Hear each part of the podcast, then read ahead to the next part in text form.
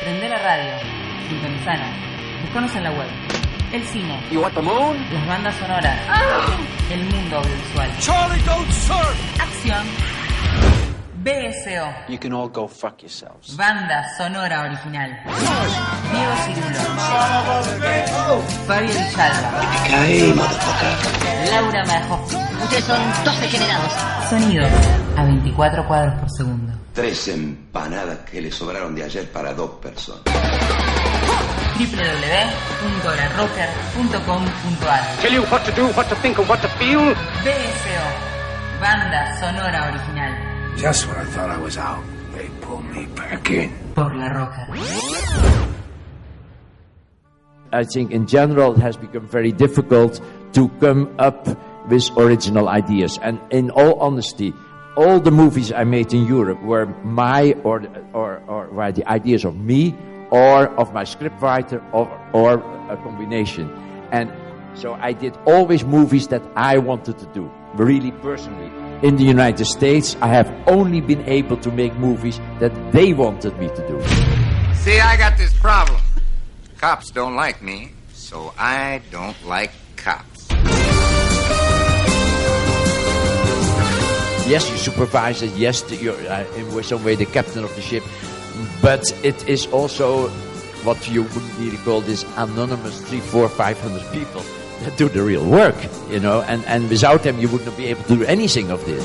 And anyone who isn't with us is against us.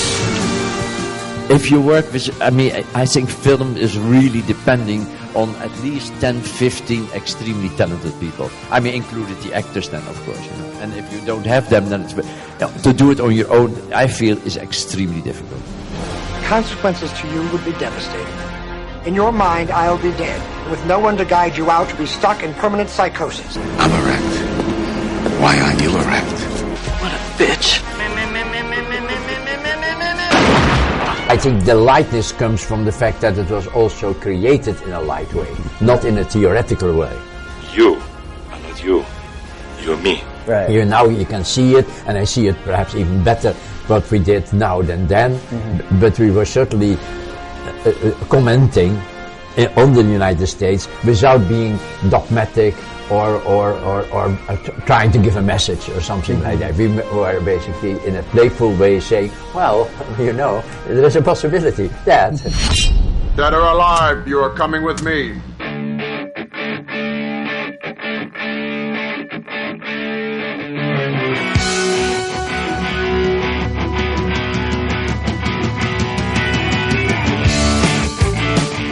Bienvenidos, señoras y señores, a una nueva entrega de banda sonora original. Estamos acá un nuevo jueves por la Rocker, ¿sí? En esta noche, esperemos que alguien nos esté escuchando, porque bueno, la gente se, se está anidando para ver el, el partido de Argentina y bueno, esperemos que los interesados en el cine estén, porque para nosotros es un programa muy especial, muy particular, por dos cuestiones fundamentalmente. Primero porque es el último jueves del mes, por ende hacemos un nuevo especial autores, ¿sí?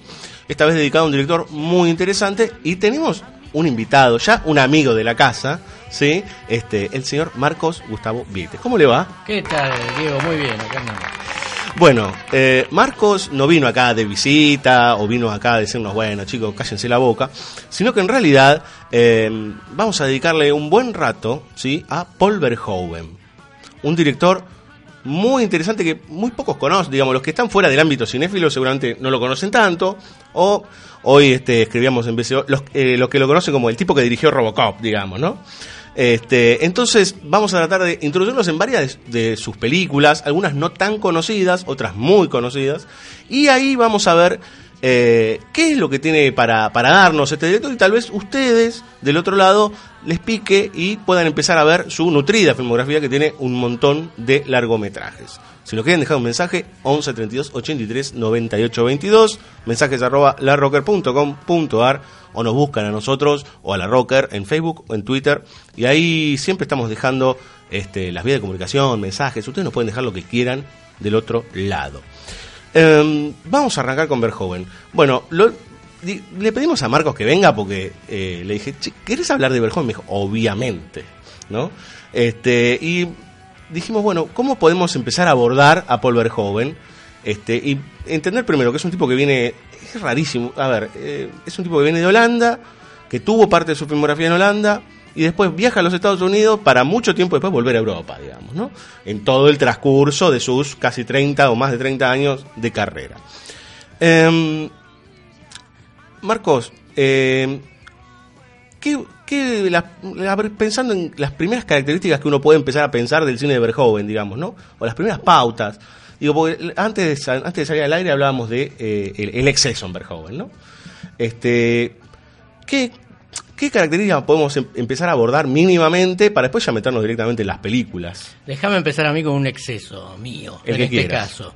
Decir que es uno de los más grandes directores vivos, ya entró a ese club. A la pelotita, bien. Eh, y que acaso tengamos completa idea de eso ahora. Sin embargo, tenerla ahora es inclusive una debilidad de cinéfilos demasiado fifí, para ponerlo en un término muy antiguo. ¿Por qué? Porque ahora hubo un consenso crítico, al menos general, eh, gracias al estreno de él, la Sí. película con Isabel Huppert. La película con Isabel Huppert es excepcional, porque sobre todo ahí se muestra la sapiencia de este tipo, de este muchacho. Porque va a Francia, filma esta película en Francia, a riesgo de Francia, lo que acá llamamos a francesarse, que a muchos le cae antipático la, denominación.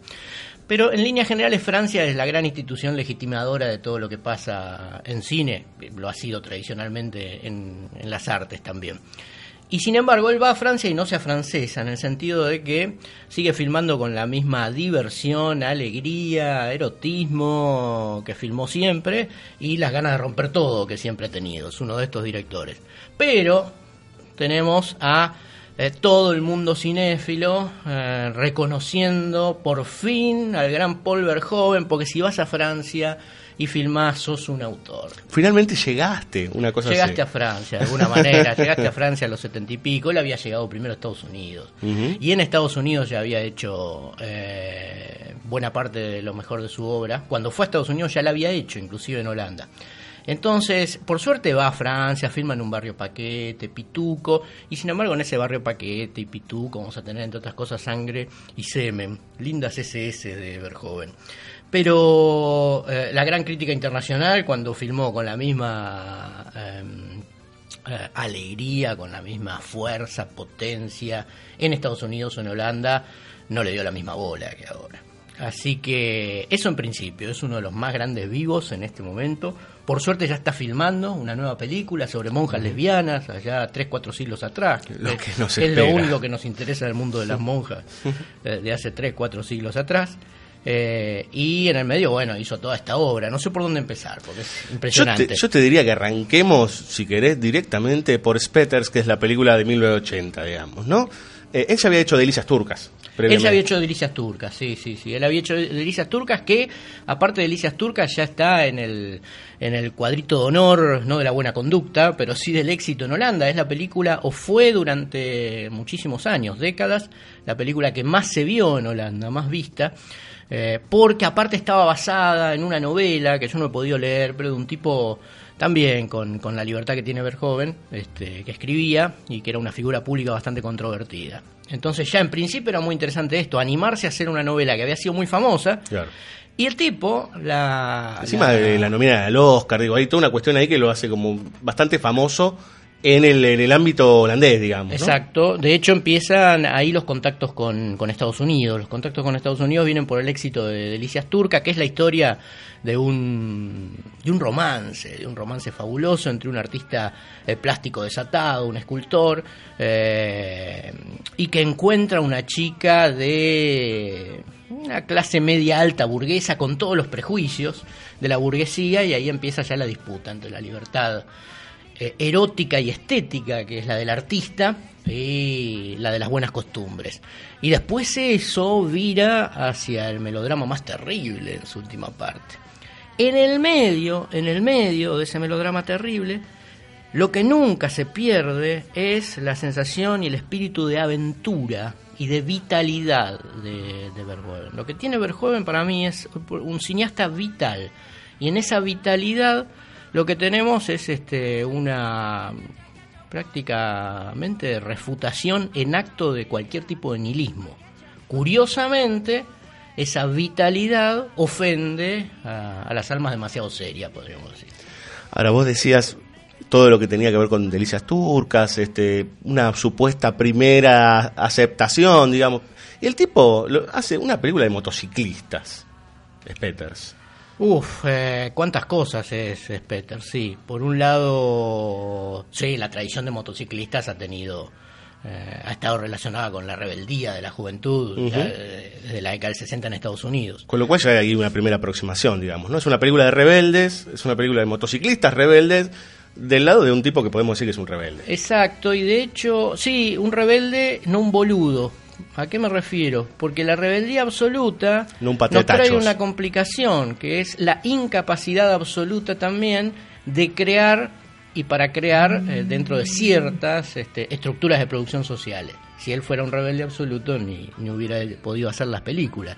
Entonces es un rebelde de una clase más interesante. Consigue hacer las películas siempre en el centro no en la periferia, en el centro de producción mundial, de la producción industrial, como fue Hollywood, como de la producción de autor, porque ahora también ocupa un lugar eh, allí presente. Y entonces ahí este, lo que hace cada película que vemos es este mm, salpicarnos la cara, y no quiero decir de qué. Y digo salpicarnos porque parece que es Peters, yo de holandés sé lo mismo que de, no sé, de chino, y tiene que ver con una denominación que se decían los pibes en, en la época en Holanda, eh, tal vez algo ligado a chabón o cualquier cosa que nosotros tengamos de complicidad, pero también en la etimología de la palabra está la idea de salpicar.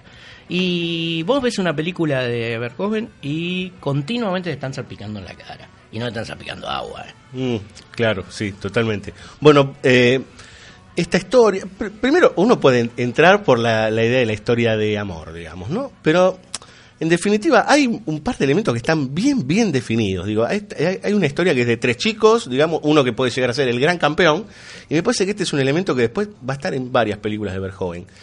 Esta suerte de idea del camino del éxito, supuesto, toda la mierda que eso conlleva y todas las frustraciones que hay, digamos, y, la- y lo que se podría decir como, bueno, a ver, eh, es un camino de porquería esto, ¿sí? Y en el medio hay un montón de cuestiones. Y sin embargo, ese camino hay que recorrerlo. Claro. Entonces ahí viene este, la poca capacidad de comulgar con Verhoeven si uno tiene una moral demasiado rígida. Porque la moral que hay a los personajes de Verhoeven es la del deseo. Y el deseo hay que seguirlo. Este, lo interesante es que Verhoeven eh, muestra que el- el- la concreción del propio deseo implica, implica mierda. Porque básicamente la concreción del propio deseo no es abstracta en Verhoeven, siempre implica el cuerpo. Y entonces en el cuerpo está la mierda, están los fluidos, está todo lo que se te ocurre. eh, y el cuerpo, sin embargo, cuando trata de ser quien quiere ser, es muchísimo menos perverso que este, la utilización sistémica de aquello que se institucionaliza, porque tampoco Claro. Verhoeven lo que hace es presentarnos en sus películas a eh, mm, determinadas tesis que nos resolverían la vida sobre cómo debe ser el mundo. Claro, no, no, no tiene una idea de, bueno, esto es categóricamente así, digamos, ¿no? No, exactamente. Sí, hay hijos de puta. Y lo fabuloso de- del cine de Verhoeven es que eh, reconoce que uno es un hijo de puta también. Eh, siempre y cuando tenga huevos este, para, Claro. para, para ser quien quiere ser.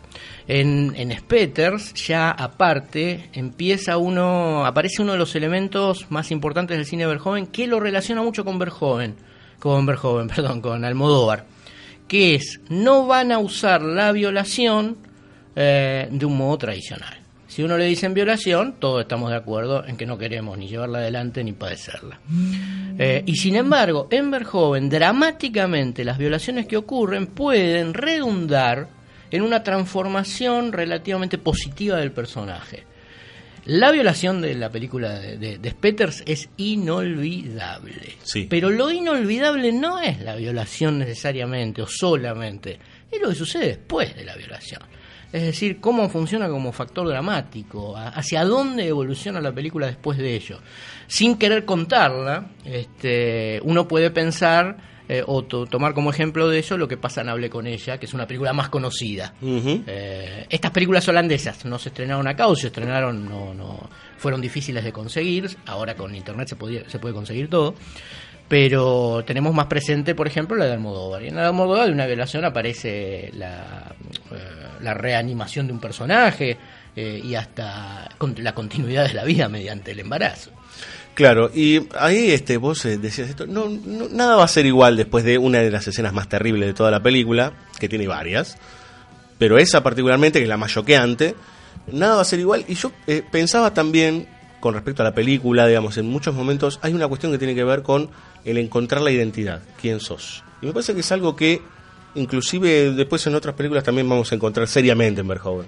Eh, inclusive lo que sucede con la violación, en, tanto en Spetters como en la última en él, que está entonces muy conectado a aquella, es que el contexto en el que ocurren, que sería el contexto de la normalidad social en esa época, ya es el que ha violado a la persona, desde su primera infancia. Ahí, si se quiere, está el entramado ideológico más profundo y rebelde de Verhoeven. Claro. Entonces, lo que te da a ver, aparentemente, eh, lo que te da a ver es terrible. eh, y sin embargo, es un shock que genera un cortocircuito en los personajes hasta cierto punto, o por lo menos en el espectador, que le abre la conciencia a que el lugar en el que estaba parado el personaje de la víctima era eh, el lugar del abusado en un punto. Sin embargo, ya estaba ese lugar legitimado por la sociedad. En Expertas, claramente, eso es la casa paterna de- del protagonista, que es una casa ultra religiosa. Sí, ultra conservadora. ultra conservadora, y donde, por ejemplo, ya hay este, violencia física de parte del padre hacia el hijo, por supuesto, como siempre, pero Verhoeven se encarga de mostrarlos cargada de sexualidad, solo que no reconocida. Sí, totalmente hay toda una cuestión con la, la extensión de los golpes, digamos, y el erotismo del propio golpe, ¿no? Hay una excitación inclusive del propio padre cuando él le va a decir que, a ver, después de la violación, lo, primero que es que él entiende, con varios pasos, que él es homosexual. Digamos, se lo va a decir al padre, lo va a encarar. Y hay to- toda esa, una escena en un viñedo que es tremenda, digamos, porque tiene una potencia sexual, todo eso, que es terrible. De hecho, el protagonista después, cuando todos empiezan o se van o les cambia la vida o van a otros lados, él decide, dice, yo lo voy a bancar porque un día lo voy a cagar a trompadas. Con lo cual queda aprendidísimo esa relación. Claro, totalmente, digamos, ahí no es que, bueno, se, confor- se conformó con, su estru- con esa estructura a ver qué hace, sino que hasta que logre cagarlo a trompada. Y lo fabuloso de Verhoeven es que sin disminuir en un ápice lo terrible de determinadas situaciones o relaciones, el tono, y aquí eh, puede existir lo que en Verhoeven ha molestado, ha perturbado, ha provocado, el tono es un tono siempre y continuamente vital. Por vital quiero decir que no eh, se detiene en la conmiseración. Claro. Nosotros podemos desplegar una serie de operaciones mentales que nos permiten entender la complejidad de las situaciones gracias a Verhoeven y los guiones con Gerard Soeteman, su gran amigo, que es eh, un elemento tan central como Nino Rota para, para Fellini. Eh, pero el tema, que un, el tono que le imprime a las películas Verhoeven es el tono del cine de aventuras clásico de Hollywood. Es una máquina narrativa que no para, siempre hay algo de interés. Y entonces nunca te quedas en ese lugar de conmiseración que lo acabo de llamar. Nunca te posiciona en el lugar de víctima eh, como espectador y, y te deja encajado así, que es un lugar hermoso para disfrutar, Claro. especialmente en el melodramático, porque si sos la víctima requerís siempre todos los mimos. Nunca te deja ahí. Es decir, con todo eso los personajes siguen. Y entonces hay una discrepancia. Lo que uno mm, ve, dice, si lo veo en otra película es tan terrible que de esto no me levanto. Y en las películas de Verhoeven te levantás y seguís, y seguís viviendo. Este, y hasta descubrís cosas de vos. Y la posibilidad de disfrute no se para, muchas veces se amplía.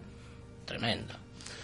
Hablabas de esto de, bueno, hay que continuar, digamos, ¿no? Y creo que la película que viene en el bloque que viene también tiene que ver mucho con eso. Eh, pero vamos a escuchar un poco de música, ¿te parece, Marcos? Por supuesto. Vamos a escuchar a Ava. ¿Te, te gusta Ava? Me encanta Ava, me encanta Ava, chiquitita, dime por qué. Tengo, tengo una película filmada por eh, Lars Hallström, Sí. en un recital de Ava del 77. Oh, bueno, entonces vamos a darte el gusto. Vamos a escuchar justamente el tema Eagle, que es parte de la banda sonora de Spetters de 1980, interpretado y compuesto por la gente de Ava.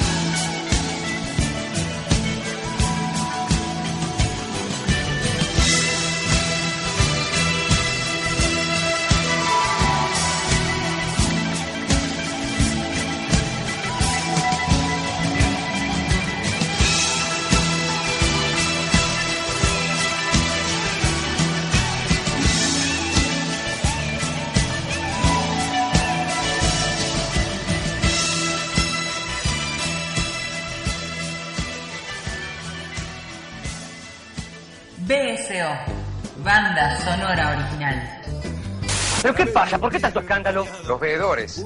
Cuando se supo, se produjo la corrida. Y ahora todos quieren sacar su plata. Bueno, pero esto hay que pararlo. Hijo, y usted me pregunta, usted es el técnico. Está saltando todo, Bonifati. Pero todo que era todo legal, todo por escrito. ¿Y los contactos que tenía Arteche? Se cortaron. Arteche la peleó hasta las últimas. ¿Pero qué peleó que se estuvo conmigo en Mendoza hasta esta mañana? Desde el viernes que no hay nada que hacer, Bonifati. Era todo grupo. Arteche se estaba rajando. ¡Arteche y la puta madre que te parió! BSO, ¡La puta madre que te parió!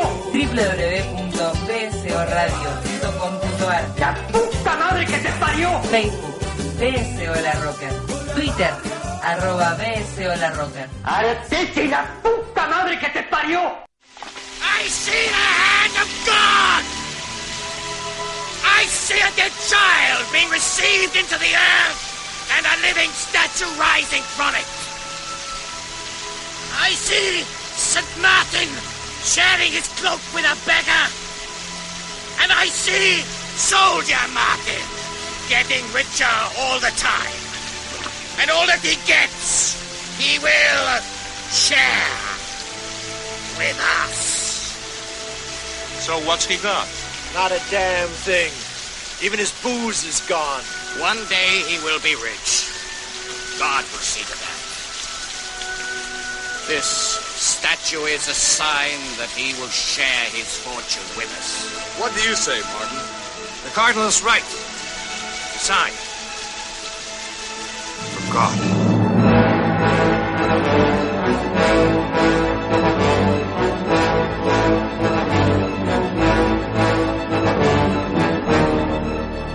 Muy bien, señores, segundo bloque de este especial dedicado a Paul Verhoeven. Escuchábamos ahí a unos señores que hablaban de, bueno, cuestiones sagradas, santos, riqueza, em, flesh and blood o flesh más blood, plus blood. Tiene varias, este, varios títulos, varias, este, ahí uniones, conjunciones. Eh, de 1985, una película protagonizada por Rutger Hauer. Yo particularmente la desconocía, no la había visto. Este, el señor Vieites que está acá al lado me dijo, hay que hablar de esa película. Y yo dije, ok. Y la verdad que salí bastante sorprendido luego de, verla. Porque casi, casi, igual vos corregime lo que quieras, Marcos, pero eh, me encontré con, bueno, la lucha de clases, este, por un lado, y por otro lado, la lucha de épocas, podría decir, y cruce de pensamientos. La película clave para mí de, de Verhoeven en, mi, en mi relación con el cine de él es la película clave. Pero aparte es una película clave porque desde el título eh, planta bandera, es decir, carne y sangre. Eh, dos posibles lecturas entre muchas otras que hay en, eh, de, ese, de ese título. Por un lado, generalmente cuando se vilipendia el cine industrial, el cine comercial, el cine que quiere tener éxito de público, porque básicamente este es un cine que a lo que se dedica es eh, a explotar, me encanta la palabra, que gracias a Tarantino se ha rehabilitado mucho más todavía la de explotación, eh, los eh, bajos instintos, para usar el nombre de otra gran película, tendríamos que haber puesto todas, de, él- de otra gran película de él. Y los bajos instintos serían entonces violencia y sexo. Para Verhoeven no hay bajos instintos, este, son los instintos. Y, y por otro, entonces, por un lado, él eh, se va a plegar perfectamente al cine comercial porque siempre ha pensado el cine con uno de sus elementos constitutivos, que es la masividad. Eh, y entonces filma esta película, esta coproducción, que es, diríamos, su acceso a Hollywood. La otra mirada de, de el título Flesh and Blood es que para Verhoeven lo que existe es la carne y la sangre. Es decir, existe la materia, existe el cuerpo y existe un universo material de, eh, desprovisto de eh, la existencia de Dios. Acá hay un tema central en Verhoeven, vos hablaste de religión, la religión está presente en esta película porque aparte transcurre en 1501. También la elección de la fecha es importante, de la Edad Media al Renacimiento, justo ahí. Eh, y Verhoeven tiene un paso así, diríamos, hasta cierto punto. Pasa de la Edad Media de la educación religiosa en parte, y de eh, eh, la búsqueda de la fe eh, en iglesias cristianas de parte de él, en un momento de juventud desesperado, que se ve en Spetters eso reflejado en el protagonista, a eh, el ateísmo. Un ateísmo que lo ha llevado a estar continuamente interesado igualmente en la religión. De hecho, él ha participado de algo que se llama el Jesus Seminar durante alrededor de 15 años. Fue el único artista al que dejaron, por su interés, eh, ser parte de él. Es a un conjunto de mm, académicos que se juntó durante años a eh, revisar los textos bíblicos y separar lo mítico de lo histórico. Y él lo hizo en parte por su interés, en parte porque siempre quiso filmar la vida de Cristo, que hasta cierto punto, dice, lo, lo- la filmó en Robocop en buena medida, su versión de Cristo. Pero como sabe que ya no la va a filmar, escribió un libro que se consigue, que está editado en la Argentina, que se llama Jesús de Nazaret, y que es fabuloso, por supuesto, su mirada atea, eh, pero histórica del personaje eh, de Cristo, y lo más lindo del libro es que es su, su versión de la película, te va diciendo cómo haría la película de Cristo.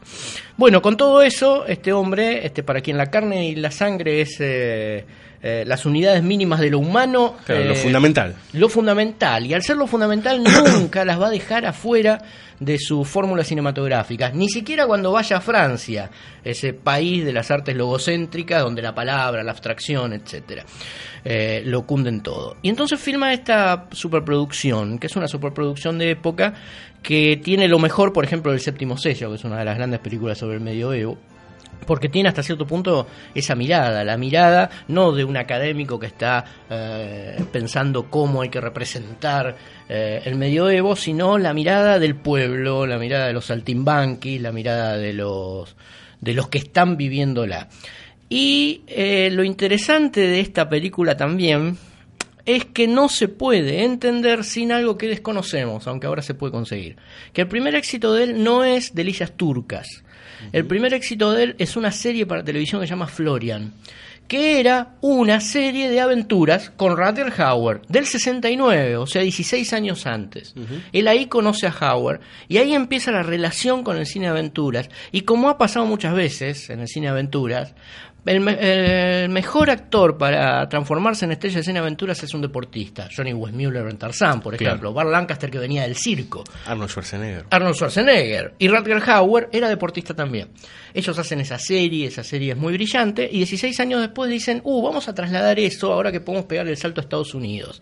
En el medio que había pasado, un señor que dicen que es muy buen director, algunos eh, que- y que también tienen el título S y S, y S, ¿no? Eh, que es Steven Spielberg, había visto El Soldado de Orange. El Soldado de Orange este, fascinó a Spielberg, eh, como no podía ser de otra manera, es la peor película de, de Paul Verhoeven. Este, entonces, la vio y dijo, este hombre que es capaz de hacer una película histórica sobre la resistencia holandesa durante la Segunda Guerra Mundial, tiene que filmar. Y de hecho, eh, ayudó a que él vaya a los Estados Unidos. Él quería que, aparentemente le recomendó a Lucas que, que filmara El Retorno del Jedi. Uy, lo que hubiera sido eso. Sí, el problema es que vio Peters antes y entonces Claro, le bajó el no, pulgar. claro, y sí, claro, claro, claro. No, no, no, no me hubiera imaginado, no sé, a Luke Skywalker como Bueno. emanando fluidos. Ya, cumpla- ya cumplida con mi malicia anti-Spielbergiana, este, retomo a Flesh and Blood. Bueno, la, la- la cuestión es que este hombre llega a Estados Unidos y eh, con la Orion Pictures, este, que quería hacer un, un estudio para darle libertad a los artistas, logra filmar esto en 1985, que es una película excepcional, de, de un par de horas, donde eh, también aparece Jennifer Jason Leigh. Sí, muy jovencita, muy Ah, jovencita, una niña. Bellísima. Y tiene, qué sé yo, si me permitís eh, mencionar eh, dos escenas que son inolvidables, porque también ahí se ve a un gran director, eh, co- un gran director es como un gran hacedor de canciones. Eh, y él mete hits a lo pavote, que son, son tremendas. Una es eh, el primer encuentro entre la chica y el muchacho que se enamoran, porque en la película de joven hay chicas y muchachos que se enamoran. Para el que no conoce la película, es, eh, la pe- es una película que podríamos decir es un triángulo amoroso, ¿sí?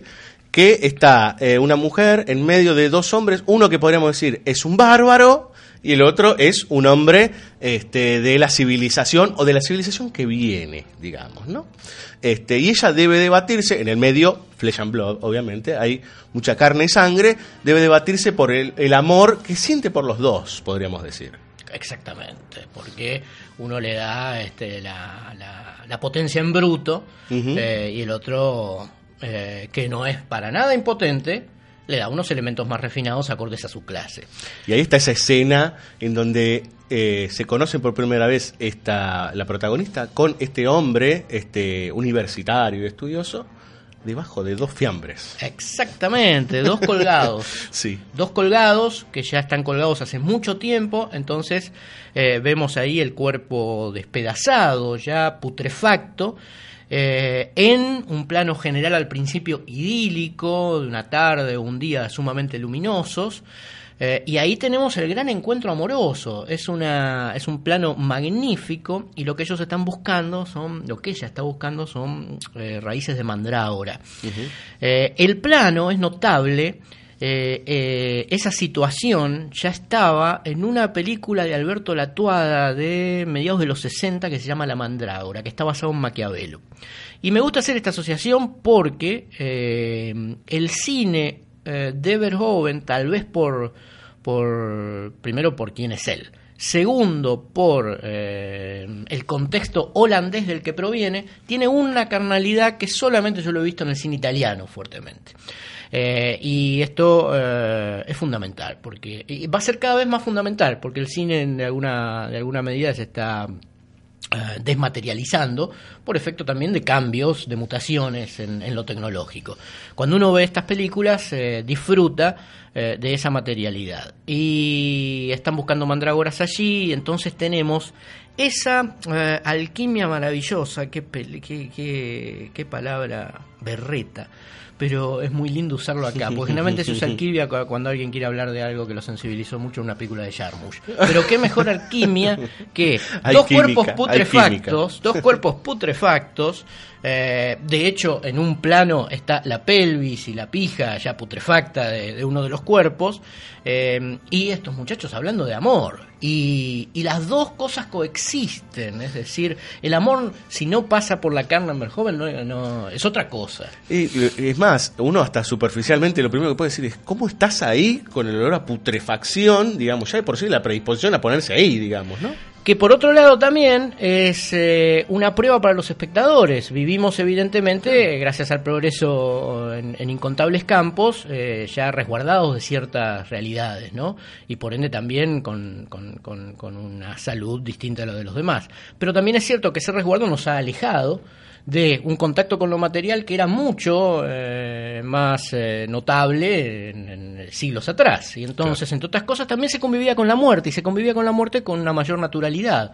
Y eso no necesariamente indica que hemos progresado, necesariamente. Hoy también convivimos con la muerte, pero hacemos lo imposible porque la muerte desaparezca de nuestro claro, horizonte. Claro, ni siquiera ponerle un nombre, si querés, a esa desaparición física. Vos hablabas de esa escena tremenda. Yo creo que hay otra también que tiene que ver con un bebé recién nacido, que es brutal, toda esa escena, que es justamente lo que escuchábamos al principio, este, cuando se lo. el grupo este de, de tipos, porque la película se divide claramente entre los que son los que tienen y los que no tienen, o aquellos que tienen terreno, bueno, los nobles y aquellos que están este, como vagabundos, podemos decir, hablan de vagabundos en la película, este, los que tienen conocimiento o un tipo de conocimiento para el mundo occidental y los que no lo tienen. Y hay esta escena cuando los tipos han sido echados y desterrados y demás, donde eh, una mujer este, tiene, un, eh, tiene un niño, ese niño muerto, toda una situación de entierro y de nacimiento de un santo, lo cual es todo de un desborde gigantesco. Con, con un uso de la luz increíble porque está lloviendo eh, hay una serie de monólogos, se está fundando esa nueva comunidad. Eh, y eh, el lugar en el que se para Rutger Hauer le hace aureola, porque detrás de él, si no mal no recuerdo, hay una, hay una rueda de carreta que genera una especie de aura de santo. Y, más adelante va a aparecer nuevamente esa rueda de carreta prendida a fuego. Claro. Tenemos, sí, sí, a un príncipe llameante, que tanto podría, que podría representar a un personaje de carne y hueso dentro de ese de ese contexto como alguna figura mitológica, y por mitológica quiero decir cristiana. Y la otra escena es cómo se conocen Radger Hauer y Jennifer Jason Lee, es decir, cómo se conocen eh, la mujer eh, y eh, el bárbaro. Y después vamos a hablar, mejor dicho, este, ya hay que decir que la mujer, las mujeres de Verhoeven son increíbles y que Verhoeven es uno de los cineastas más notables del presente por sus mujeres. Sus heroínas son eh, inolvidables. Eh, ¿Cómo se conocen? Se conocen con otra escena de violación, ya como, como hace ver joven, que es una violación colectiva inolvidable, maravillosa, bellísima, que recomiendo eh, muchísimo ver. Porque aparte eh, lo que hace es poner a prueba, sí, cualquier tipo de, de- de estatuto ético que tengamos ante la violación, y de nuevo utilizar el lugar de la víctima, que esto es más importante de las escenas de violación. El lugar de la víctima eh, de, tal, de tal acto, que Verhoeven lo deja claro, nunca tiene confusión ética para transformarlo de nuevo en otra cosa. De hecho, ahí ya hay, un- una reacción de la protagonista con respecto a la violación que es, está tomando una decisión particular, digamos. Sí, sí, y que para usar una palabrita que se ha usado mucho, pero que sirve más allá de las connotaciones políticas que pueda tener, los personajes de Verhoeven, aún en las situaciones más terribles, se empoderan. Este, y lo que hacen entonces es eh, correrse de ese lugar simbólico que haría que el abuso sufrido eh, por ellos los dejara en es un espacio continuo de sometimiento. Entonces no es un elogio del abuso, como mucha crítica ha querido ver a lo largo del tiempo en Verhoeven, eh, sino una puesta a prueba de la capacidad del sujeto para eh, sobreponerse a las peores situaciones. ¿Querés escuchar música? Por supuesto. Vamos a escuchar a Basil Poleduris, que es como el hermano, digamos, ¿no? Porque ha hecho una buena cantidad de este, bandas sonoras de las obras de Paul Verhoeven. De hecho, la película que viene a continuación tiene una de las bandas sonoras más inolvidables. Eh, vamos a escuchar eh, los títulos finales, el Entitled de Flesh and Blood de 1985.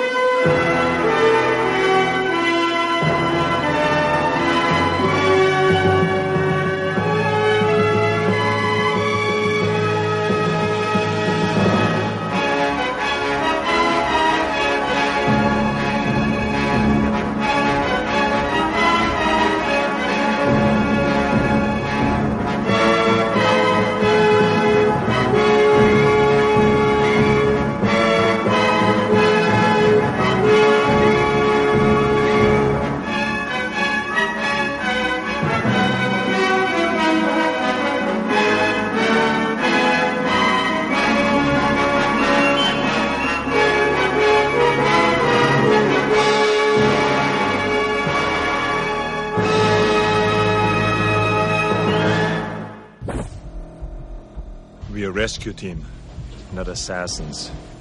Now, what do we gotta do? BSO, banda sonora original. Dizzy, what the hell is wrong with you? You're hit. You're bleeding, man. I ain't got time to bleed. What's the matter? The CIA got you pushing too many pencils? There's something in those trees. Ugly motherfucker. BSO, banda sonora original. Por la roca. Get to the chopper!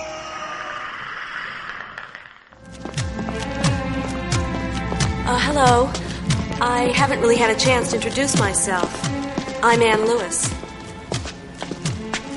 Do you have a name?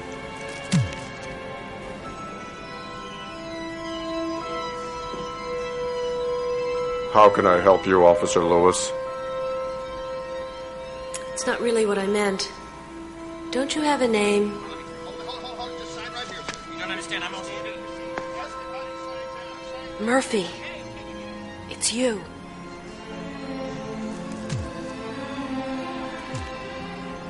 You really don't remember me, do you?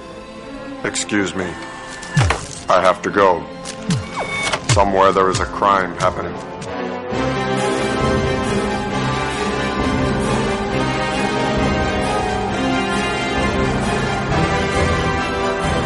Muy bien, señores, tercer bloque de banda sonora original. Escuchábamos a Murphy y a Lewis. Robocop 1987. Podríamos, tipo, vayan a verla, disfrútenla, pasen la bomba. Eh, bueno, con todo el cine de Verhoeven, no sé si pasar la bomba, pero eh, puedo ahí- Sí, sí, sí, sí, sí. Pero bueno, pero particularmente Robocop es una película altamente disfrutable y con una cantidad de capas y una cantidad de elementos para, para hurgar de lectura que podemos estar solamente con esta película rato largo. Alucinante, Robocop. Increíble. Ese, eh, ¿es, ¿Es la primera incursión de él en el fantástico o no? Sí. O en la ciencia Sí, ficción. Sí, sí, sí, sí. Y yo no sé del asunto, pero dicen que es uno de los, de los textos audiovisuales centrales en el cyberpunk. Este. El punk está presente, por supuesto, desde la banda musical siempre en Verhoeven. Así que sí es una película fundamental para, para, para lo contemporáneo, de alguna manera. Y, y fue la película que a mí particularmente me permitió conocer a Verhoeven, eh, aunque no sabía quién era, pues esas películas que uno vio en el cine, Conquista Sangrienta, que era el nombre de Flesh and Blood, eh, también la habían estrenado acá, eh, yo no la había ido a ver y posiblemente mucha gente la fue a ver, pero Robocop, ya con el aparato de publicidad estadounidense, se impuso en todo el mundo. Y ahí empieza esa relación entre Estados Unidos, Hollywood, eh, Verhoeven eh, y también aquellos que vilipendian per se a Hollywood. Pero, porque encima Verhoeven llega a Hollywood eh, en, en- en un momento bastante facho, es decir, este, con, con el reganismo en el poder. Y hace particularmente dos películas muy interesantes que pueden ser mal leídas. Superficialmente, tanto Robocop como Invasión, que se va a llamar Starship Troopers, este, muestran el accionar de fuerzas de seguridad y el punto de vista está narrado desde allí. Es decir, este, y Hollywood es, diríamos, el aparato, un aparato institucional, organizado. Entonces se puede parangonar con esto. Y sin embargo, lo que hacen las dos películas es ironizar este, y de esa manera eh, hacer entrar un discurso crítico sobre Sí. los aparatos de- de- del Estado dedicados al control y la vigilancia y la represión, maravilloso. Sí, aparte eh, de, de Starship Troopers, digamos que aparte, bueno, fue una película que ha tenido discusiones por todos lados, pero Robocop particularmente, eh, verla como una película que opera a favor de la policía es no estar mirando la película, digamos, ¿no? Y por otro lado, yo hablé de los aparatos del Estado, pero en realidad Robocop ya muestra que este, también el lugar del Estado está en un lugar de debilidad en el mundo contemporáneo. Allá lo ve un poco antes. Suena a Robo- seocracia. Exacto. Robocop es una película clave porque no abundan y eso que el cine de género nos permite ver eh, escenas de matanzas, muertes y asesinatos a lo pavote, eh, no abundan los asesinatos de, de gerentes y ejecutivos.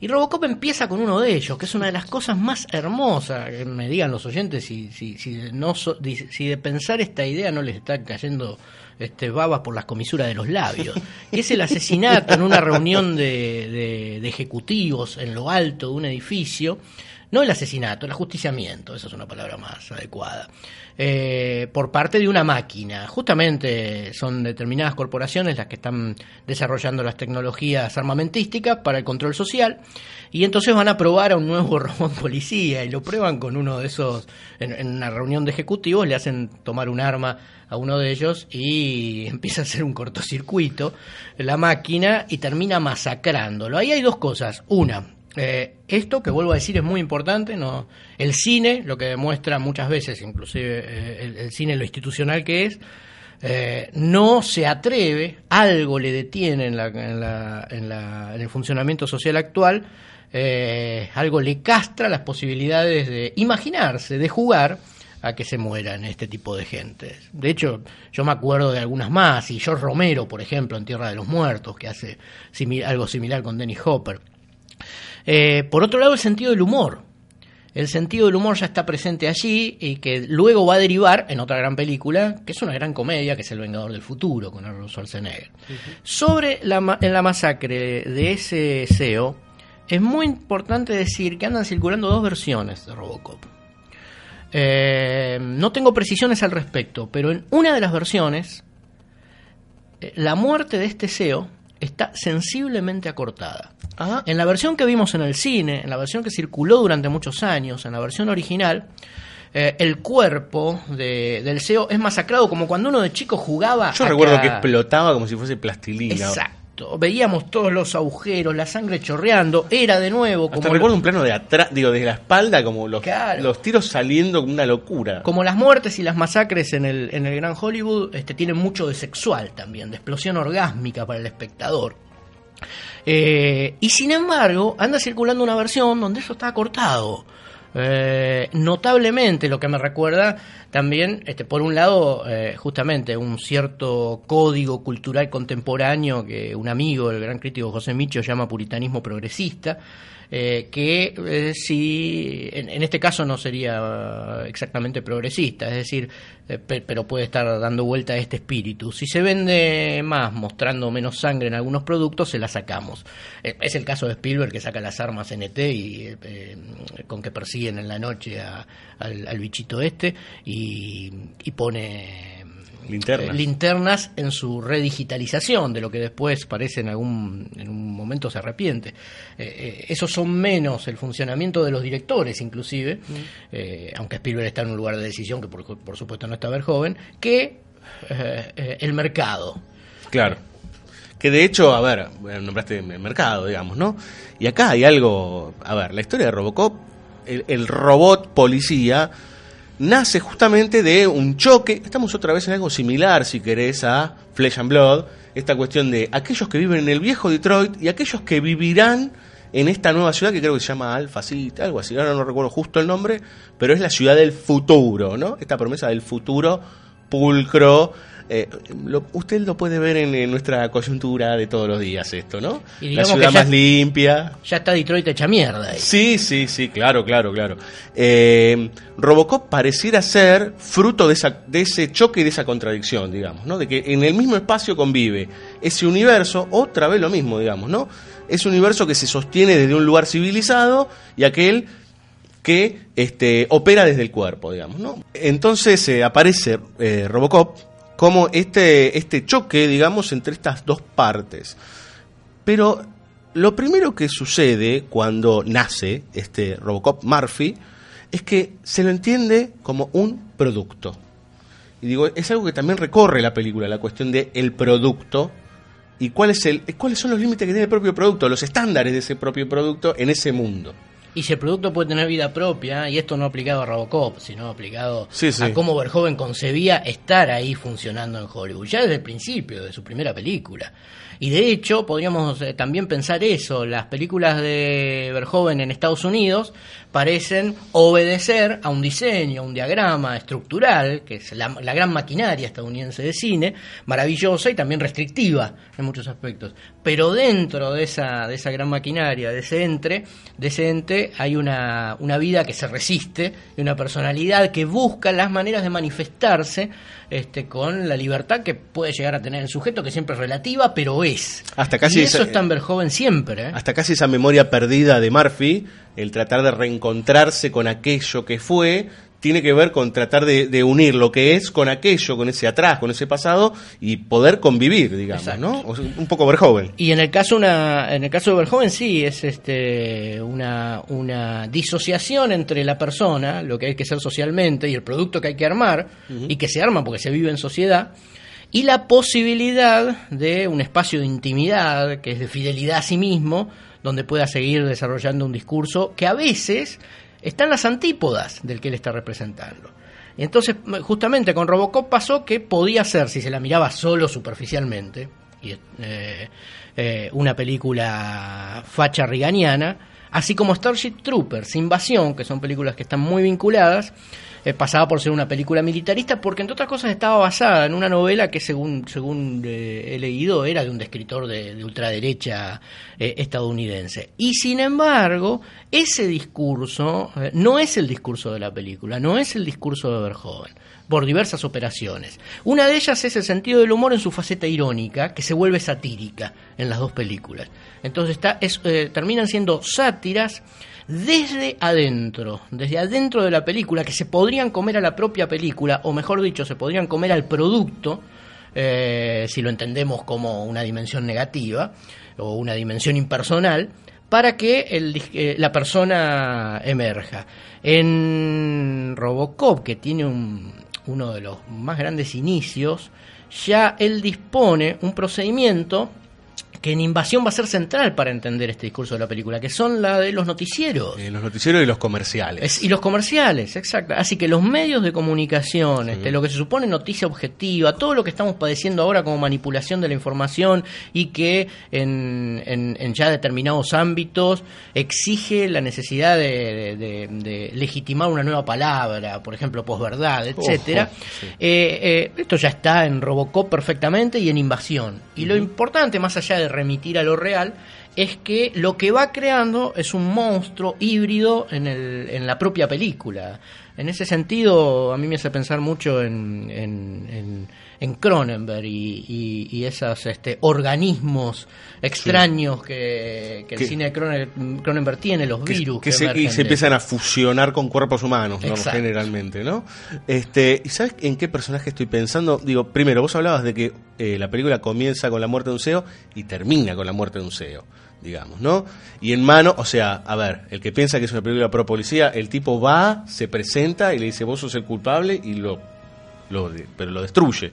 Y también sale en la misma, de la misma forma, ¿no? Sale proyectado por la ventana y termina cayendo con una caída en profundidad, ahí bueno, hay una cuestión simbólica, empieza y termina, pero hay un personaje que no pasa, por lo menos a mí no me pasó desapercibido, que es el, hay un personaje negro, que es el más condescendiente de todos y el que se acomoda a todas las situaciones. Digo, no puedes, no puedes tomártelo realmente en serio ese personaje, ¿eh? en el, en el sentido de decir, bueno, y este que este es el, el negro de, por ejemplo, de Diango sin cadenas, digamos, ¿no? Este, este tipo es una caricatura ya del lamebotas por, pero por antonomasia, digamos, ¿no? Ves que a uno le da el ok, a otro le da el ok, a, a este que putearlo, vamos a putearlo. Es fantástico ese personaje, aparte por lo en un negro, ¿no? Claro, ese es el, ese es el gesto osado, que podría quedar como un gesto incorrecto. digamos. Claro. Mejor dicho, no como un- no se podría ver necesariamente como un gesto incorrecto, sino como un gesto que ridiculiza desde un punto de vista políticamente correcto, podríamos ver un gesto que ridiculiza la raza, etcétera, los eh, derechos eh, adquiridos y, y el nuevo lugar de los negros. Y es justamente él lo que está viendo es que el funcionamiento excede a razas, excede a sexos, excede a género. y, y, a ese funcionamiento social no se lo puede mm, de alguna manera abordar con un poco de respeto por uno mismo, sino es eh, poniéndolo, poniendo en tensión todos aquellos que elementos que, damos como cosa dada, entre otras cosas eh, ciertas opiniones que tenemos sobre cómo debe funcionar el mundo sin ponerlas en tensión con cómo realmente funciona. Claro, ahora eh, pensaba primero en Clarence Bodiker, que es el, el, malo en cuestión, digamos, que en realidad no es el, el mal absoluto, hay algo más arriba, que sería este, este CEO que termina siendo aniquilado por Robocop. Eh, Dick Jones, aparte el nombre, ¿no? Dick Jones, ¿no? Con lo que implica la palabra Dick para los Yankees, este, que es el más poronga, digamos. ¿Dónde estuve viendo el otro día una gran película que me caí de la risa porque. Ah, un gran clásico de Estados Unidos. Me permití la digresión. Por favor. Porque eso demuestra cómo la maquinaria funciona a través del tiempo allí. En que el cielo la juzgue, película de 1942, melodrama bestial de John Stahl eh, con Gene Tierney. Eh, lo que tenemos es a un hombre que se enamora de una mujer encartadora. Ese hombre es escritor y nunca se da cuenta que lo que tiene en la casa es una asesina y continuamente lo están llamando Dick. Es una de esas cosas hermosísimas que eh, hace el cine estadounidense y los grandes guionistas. Pero pensaba en, este Clarence Bodiker, digamos. Eh, lo que es para mí es el, personaje que eh, todo el tiempo te está manejando a vos como espectador con respecto a la, esta cuestión que hablábamos antes de la sensación y de la, de la salpicadura, digamos. ¿no? Bodiker es el que maneja toda esta cuestión de los fluidos, todo el tiempo, digamos. Es el que, hasta inclusive, es el que le hace explotar las extremidades a Murphy, digamos, ¿no? Está todo el tiempo conectado con esa cuestión. Una muerte eh, con posterior resurrección, porque el estatuto de la muerte del personaje es increíble, atroz este, que, hasta puede vérsela también de nuevo haciendo el símil sexual como una especie de violación colectiva, este, como gambán terrible eh, del que acá no se vuelve sino mediante la tecnología. Eh, y relacionado con, con ese momento y con los fluidos que vos mencionabas, yo recuerdo fuertemente el impacto que me causó, más allá de la muerte del CEO, otra muerte ahí en los alrededores del ataque a Murphy, si mal no recuerdo, que es ese hombre que cae en una pileta de ácido. Oh. Eh, y entonces tenemos de nuevo, gracias a la destrucción, la muerte eh, y esos códigos del cine de terror, de acción o del gore, la creación de un ente distinto. Estos funcionan eh, para los, los, artistas, estos géneros, como mm, un espacio para liberar la imaginación. Y entonces tenemos una especie de babosa que todavía conserva una cierta Yo la primera vez que lo vi no eh, antropomórfica. que termina siendo puesto, se lo termina llevando puesto un auto. Y se desgrana todo, Exacto. ¿no? O sea, no queda nada. Y ahí tenemos, en esa imagen, está condensada algo que en los cines de género es fascinante, que eh, son los cines de género los que permiten, en estos géneros en particular, hacer que la imagen, que en el cine tiene que ser fuertemente figurativa, en el cine narrativo, porque se nos tiene que contar una historia, tiene que ser reconocible, se desfigure, es decir, vaya hacia un orden de la abstracción. En esas formas, que muchas veces son informes, que se deforman, eh, es donde el espectador libera la imaginación, porque ahí todos podemos ver lo que sea eh, que seamos capaces, inclusive inconscientemente, de proyectar. Y eso era, es tremendamente liberador. son esos cines, por eso, que están más conectados con la infancia, la juventud o la capacidad de seguir conservándolas a lo largo del tiempo. Muy bien, señores, vamos a escuchar un poco de música. Eh, podríamos estar un rato largo este, hablando de Robocop, porque, por ejemplo, nos quedó toda la cuestión con el creador de Robocop, que muere con una granada en las bolas, digamos, ¿no? Una cosa terrible. Hay que matar a Dios. Hay que matar está, a Dios. está con dos prostitutas dos prostitutas, cocaína y aparece este señor y le hace explotar las bolas. ¿Es más a decir que no está conectado con los fluidos, eh, Bodaiker? Madre mía. Eh, Basil Poledoris compone toda la banda sonora de Robocop, una verdadera maravilla. Este, dense el tiempo para verla porque es increíble. Showdown, parte de la banda sonora de Robocop.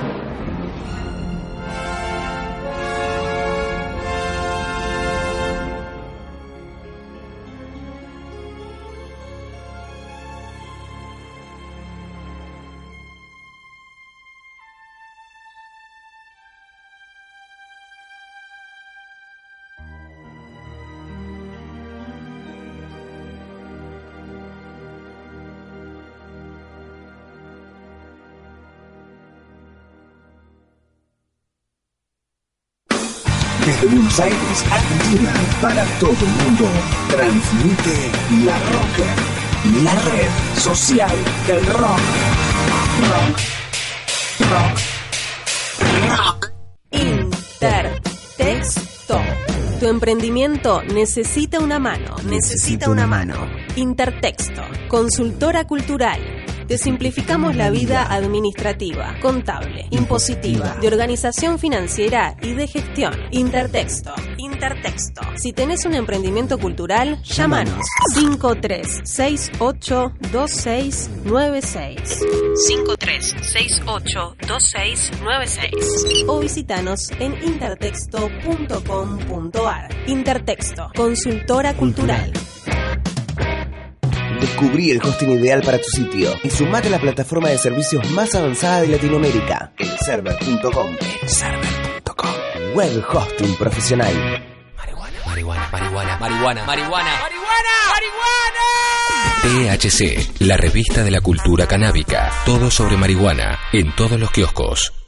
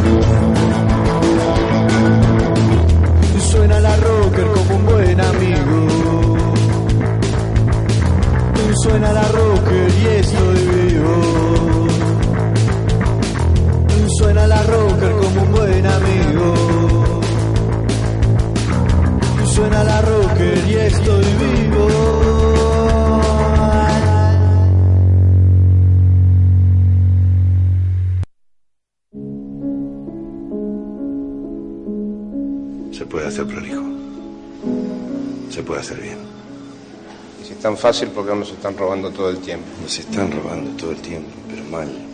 Porque son todos estúpidos. Calas y los chorros, todos.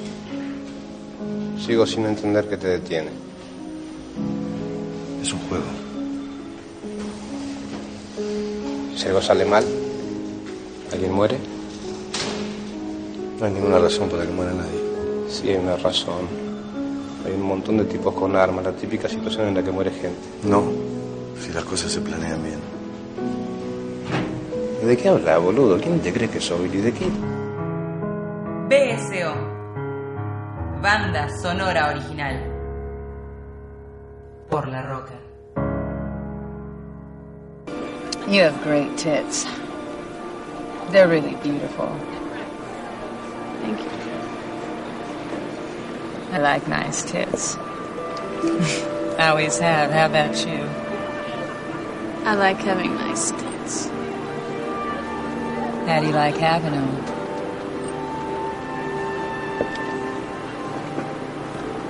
What do you mean? You know what I mean.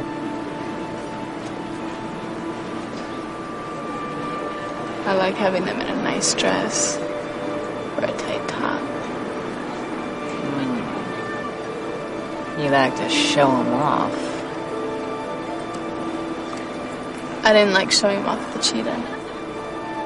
Why not? I like looking at him there. Everybody liked looking at him there. Made me feel like a hooker. You are a whore, darling. No, I'm not. We all are. We take the cash, we cash the check, we show them what they want to see. Maybe you are a whore, Crystal, but I'm not. You and me, we're exactly alike. I'll never be like you. And this is what the devil does.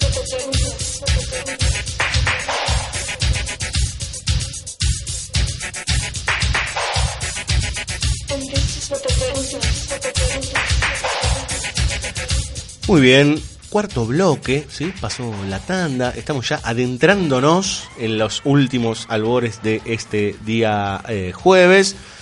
Showgirls 1993. Eh, Marcos, antes de que empiece, me decía, qué pedazo de película.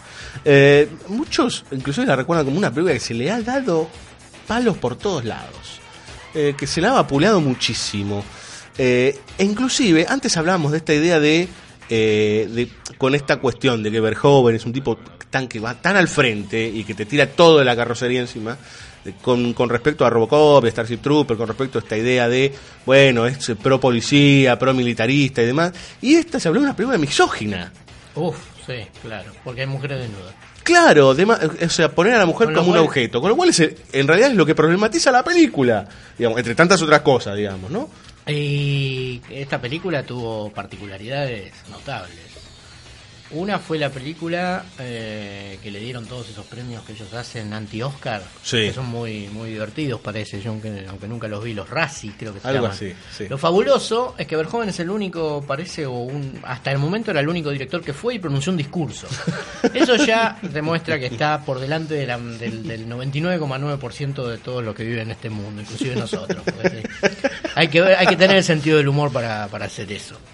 Eh, después recuerdo que sucedió algo al nivel de la, de, de la crítica de cine, ¿no? De la crítica de cine, eh, que por supuesto la crítica de cine es un, un espacio culto y respetable donde eh, todos eh, admiramos la capacidad de ver del crítico. Es ser excepcional a la altura de Verhoeven prácticamente. Eh, Es el, es el momento reflexivo Claro. de Marcos Vieites sobre lo trascendental de la vida. interlocutor válido de la película, sin el que Verhoeven no sería lo que es. Claro. Bueno, la crítica la mató. Y sucedió algo curioso, que fue que uno de esos críticos prestigiosos, que, que ha tenido grandes textos, un australiano se llama Adrian Martin, Sí, claro. Después se eh, eh, escribió un artículo que fue traducido al castellano, por eso me enteré acá en la Argentina, contra el crítico indignado, porque él de lo que hablaba básicamente es que después de ver la película, casi inmediatamente se sintió indignado por, seguramente, la indignación siempre eh, está muy relacionada a una especie de rechazo visceral a la vulgaridad, en el fondo a cosas más superficiales que profundas, por eso es una palabra complicada, la indignación. Eh, y escribió un artículo, escribió una crítica negativa. Entonces después se ve que pasó el tiempo y pudo eh, apreciar la película. Y eso ha sucedido un poco con Showgirls. Hay que ver cuánto. Porque en realidad Showgirls es una obra magistral de, de- de este señor. A la película le fue muy, pero muy mal. Y Pensemos que venía de bajos instintos. Claro, exactamente. Venía de bajos Que había sido un hit tremendo, digamos. Estábamos en la época en que Hollywood, este, en ese Hollywood le hacía cruzar las piernas allá a un Stone y mostrar un poquito de la concha, o vaya a saber qué hubiera ahí, porque eso siempre es un misterio. Sí, claro. Este, y, y si lo comparamos con el Hollywood actual, debe haber sensibles diferencias, me imagino también. Sí, ¿no? no estamos hablando de hace tanto, ¿eh? No, 20 estamos hablando añitos. De 20 años, claro. Sí. 25, qué sé yo.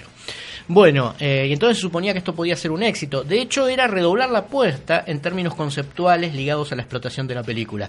Porque eh, deciden hacer una película desde el vamos que vaya a ser calificada de NC-17, creo que es la máxima prohibición allá, como el prohibido de 18 años con reserva para nosotros acá, casi al borde de lo de, las calificaciones para el cine pornográfico.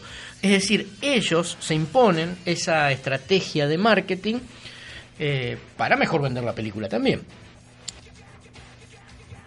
Pero el estudio dice, todo bien, está bien, te la dejamos hacer porque te fue fenómeno, pero si vos este, mm, resignás un porcentaje muy grande de, de tu, de tu sueldo, etcétera.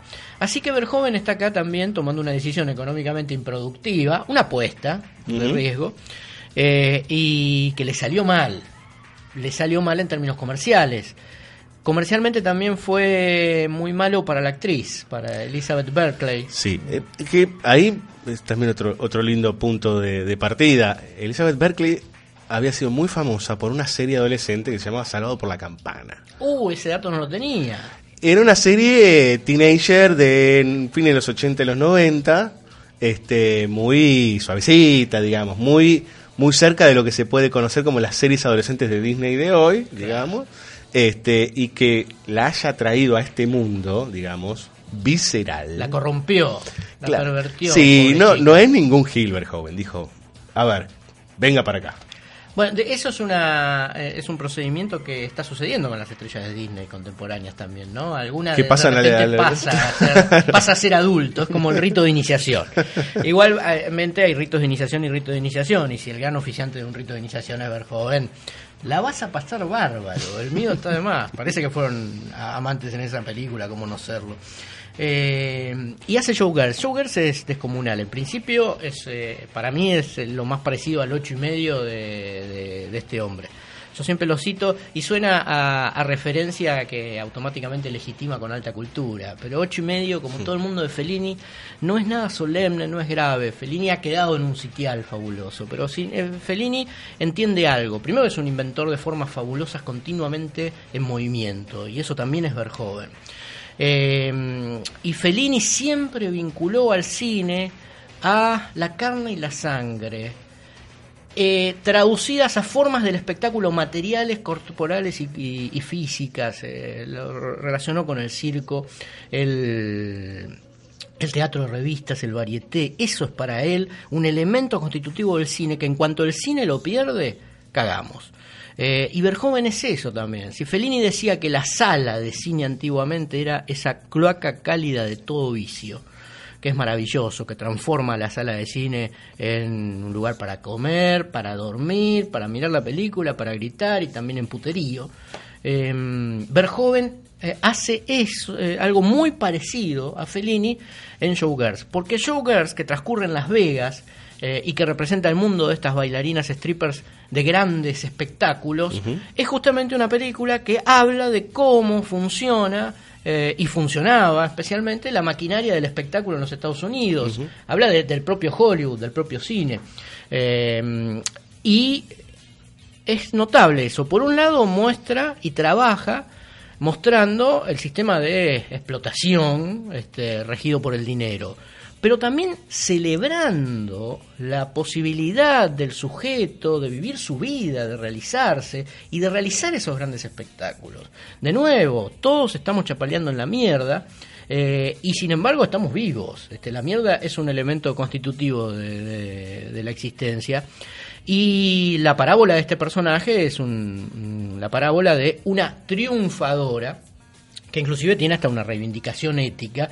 Eh, al final eh, la transforma casi en la heroína de una Rape and Revenge, aunque ella no sea la violada. Y aquí tenemos notablemente una violación en el cine de Verhoeven que es la verdadera violación brutal del cine de Verhoeven. Si las violaciones servían en las otras películas eh, como un mecanismo narrativo que se salía del lugar común y entonces eso nos producía incomodidad, esta violación se acerca al lugar común este, que le otorgamos a una violación, quienes afortunadamente no lo hemos vivido. Un lugar traumático del que puede ser muy difícil salir, aunque no imposible. Y acá sucede esto. Y sucede esa violación en, en la alta, en las altas esferas, de nuevo, como siempre, de, en este caso, el mundo del espectáculo. Sí, que ella va a vengar. Una, una mujer negra violada por un rockstar, digamos, ¿no? Voy a hacer una salvedad, y en la elección de esa violación está, está fenómeno. Ese rockstar a mí me parece más que un rockstar, una especie de cantor pop, tiene mechas largas, tipo, Sí. tipo los A mí me hace pensar más en Siegfried and Roy, que eran los, los Bueno. magos, que otra cosa, digamos. Claro, es, representa claramente en la película, Naomi, eh, la protagonista, es aquella que está trabajando en la mugre y con la mugre. Trabaja primero en un cabaret de mala muerte, después trabaja en este espectáculo de Las Vegas, donde todo el mundo se saca la cabeza. Eh, y también son muy profesionales y hacen un gran espectáculo. Es decir, es un mundo crudo que nunca esconde su crudeza. Con lo cual hay ahí una dimensión de honestidad muy precisa. Ella la compañera, la amiga, idealiza, que es el gran problema en el cine de Verhoeven, contra lo que Verhoeven trabaja, la construcción de un mundo abstracto en tu cabeza, generado por cómo funciona el sistema, que te hace creerte que el mundo es así. Idealiza a un muchacho que canta baladas. Es un, es un baladista eh, cercano al rock. Muy bien, el baladista, el baladista es una bestia. Es decir, donde la apariencia pública es más sensible, desconfiar. Claro. Desconfiar. Donde te ocultan la mierda, cuidado que hay algo, ahí hay algo no humano. Porque lo humano incluye la mierda. Claro. Eh, en- eh, entonces es Noumi la que hace un recorrido fabuloso por, por el otro camino. Que es el recorrido, aparte que hace Noumi, de una película que viene a ser un, la matriz de esta película. Eh, Verhoeven admira muchísimo La Malvada de Mankiewicz. Este, y esto es La Malvada. De hecho, en Spetters ya él había filmado como homenaje mm, el momento en el que una mujer se prueba eh, sus nuevas pieles de estrella y tapado Sí. frente a espejos. Y acá lo vamos a tener desarrollado. Ahí está otra vez esta cuestión del mundo ilusorio, digamos, ¿no? O la búsqueda del mundo ilusorio. Esa mujer de Spetters lo que quiere es encontrar a un hombre que la pueda llevar a ese mundo imposible, el cual no, no lo va a alcanzar. Y así todo la vida continúa, ¿no?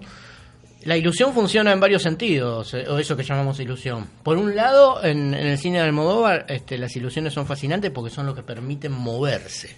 Eso está siempre presente. Por eso él no tiene problema de moverse a Holanda e ir a dirigir a Hollywood. No es un director que va a decir, no, este, mis blasones como autor y hombre éticamente responsable en el mundo contemporáneo no me dejan ser parte de este mundo que sería el de Hollywood. Lo cual nos pone en, un, en, en- en aprietos a, a Claro. espectadores bien, bien pensantes, eh, como podemos serlo. Y mm, entonces funciona para moverse, para que el mundo esté en movimiento, y ese es un elemento central de Verhoeven, esa vitalidad. Ahora, Verhoeven está consciente que la ilusión es ilusión, es decir, eh, no disimula este, el basamento material de la ilusión. Y entonces, jugando el juego de la ilusión, siempre está reflejando la trastienda de esa Claro.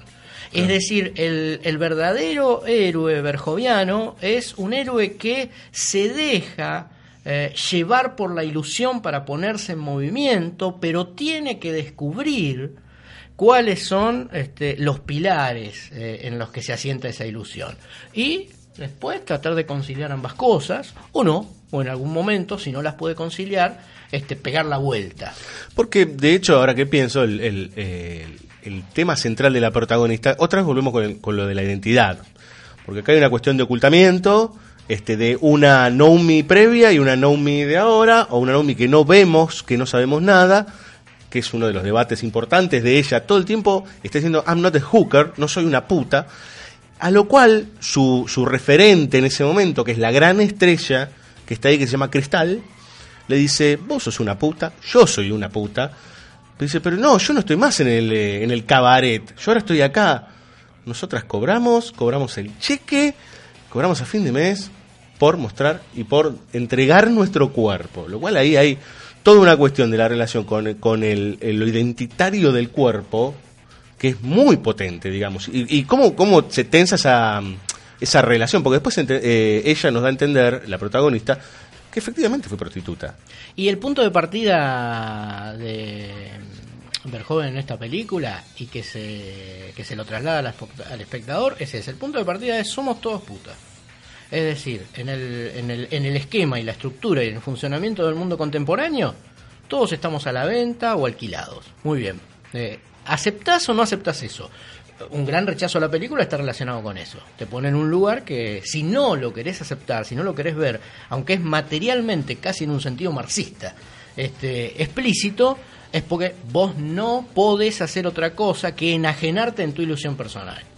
Ahora, una vez que vivís ahí, tenés una medida de libertad de elección y hay este un campo, un mar genético. Pero ese punto de partida a muchos no le gusta. Este, y trabaja desde ese punto de partida. Si Porque- vos no lo aceptás es porque estás recha- re- rechazando evidencias materiales de que vivimos en este Porque mundo. pareciera ser en tal caso que Showgirls es, digamos, el, eh, todo ese proceso, todo ese calvario, diríamos, o todo ese revelarse finalmente, ella decide tomar cartas en el asunto, en todo un asunto con la violación. Creo que es la primera película que sucede esto, de tomar cartas en el asunto con respecto a la violación de otro este, y hacer justicia por mano propia, podríamos decir. Este, ella decide volver a la ruta, digamos, ¿no? Exacto. Que ya es otra persona, ya es otra. Pero tuvo que pasar por eso para entenderse y para saber quién es. Sí, claramente es un relato de, de, eh, este, de iniciación o, incluso un camino del héroe del personaje. Y también es muy lindo porque el salir a la ruta, la película empieza y termina en la ruta, este, a- habilita a decir que este es el western de, de, de Verhoeven a la vez que el ocho y medio. Que ya- empieza con el, con el, con el sombrero de western. Que ya en Robocop había una, una conexión con el western. Mirá, yo no la recuerdo. con la idea de eh, eh, la pistola y con la idea del cowboy, que él eh, entablaba una relación muy fuerte con su hijo a través de Claro, un personaje de televisión. claro, digamos, ¿no? Ahí hay una conexión con, con el western. Con lo cual acá, él, este, si esto podríamos hasta cierto punto jugar a decir que es un western, pone una heroína mujer en, el, Claro. eh, en, en ese lugar. Claro. El personaje de Naomi eh, es notable, es increíble. A su lado está Gina Gershon eh, y lo que hace con ambas es maravilloso. Gina Gershon con esto, gracias a su presencia, conecta esta película con otra con otro director que sabe trabajar la materialidad de la imagen de modo de maneras incómodas como Friedkin en Killer Show Mm. hace relativamente poco tiempo. La escena del pollo. La escena de la pata de pollo, exactamente. Y mm, eh, quería señalar algo más de acá que ahora no me estoy acordando. Así que, como No. el aire es tirano, Eh, te, dejo llenarlo un poco. Si quiere, o escuchamos música, yo en realidad podríamos hablar un par de cositas más de, de, Sí, sí, Showgirls. sí, sí, sí. En realidad te estaba siguiendo la palabra para mientras tanto Para hacer que camine. sí, Pero como sigo hablando no puedo hacer que me, los me quedé conectado con esta idea de lo bien pensante, con esta idea de, y aparte de la apariencia, ¿no? Eh, de- del, del bien pensante y del mantener la apariencia, y está el personaje este, de Kyle MacLachlan, que es este, el, el CEO del asunto, el que maneja los espectáculos. Que es el tipo que supuestamente se enamora de ella, y en contrapartida hay otro enamorado de ella, que es un atorrante. Estamos otra vez en presencia de Flesh and Blood, si querés. ¿no? La mujer en el medio de estos dos tipos, uno que es una, eh, un atorrante que este, está fuera de las reglas, putea a todos, este, pierde todos los laburos, y el otro que está inserto en esa estructura, ¿sí? Pero ese bien pensante, rico, obviamente, chico universitario, como el muchacho de Flesh and Blood, con otras intenciones que el de Flesh and Blood, diría yo, un poco más perversas, eh, es el que la hace investigar, digamos, ¿no? Esta idea de la... A ver, porque ella finalmente accede a ese lugar altísimo de poder y dice, búscame la carpeta de esta chica, ¿no? Y él la termina rechazando por su pasado, digamos, ¿no? Entonces, ahí me parece que hay un punto central, digamos, en esta idea de también, otra vez, eh, estos, estos choques de concepción de mundos, digamos, ¿no? Y siempre te pone de nuevo, con los personajes, también con, su- con sus películas, una superficie engañosa. Claro. El que fácil y rápidamente rechaza a Verhoeven, es, lamentablemente, es, eh, no es triste para nosotros decirlo, porque no estamos hablando de nadie en particular, es un now. Porque Verhoeven está continuamente jugando este juego.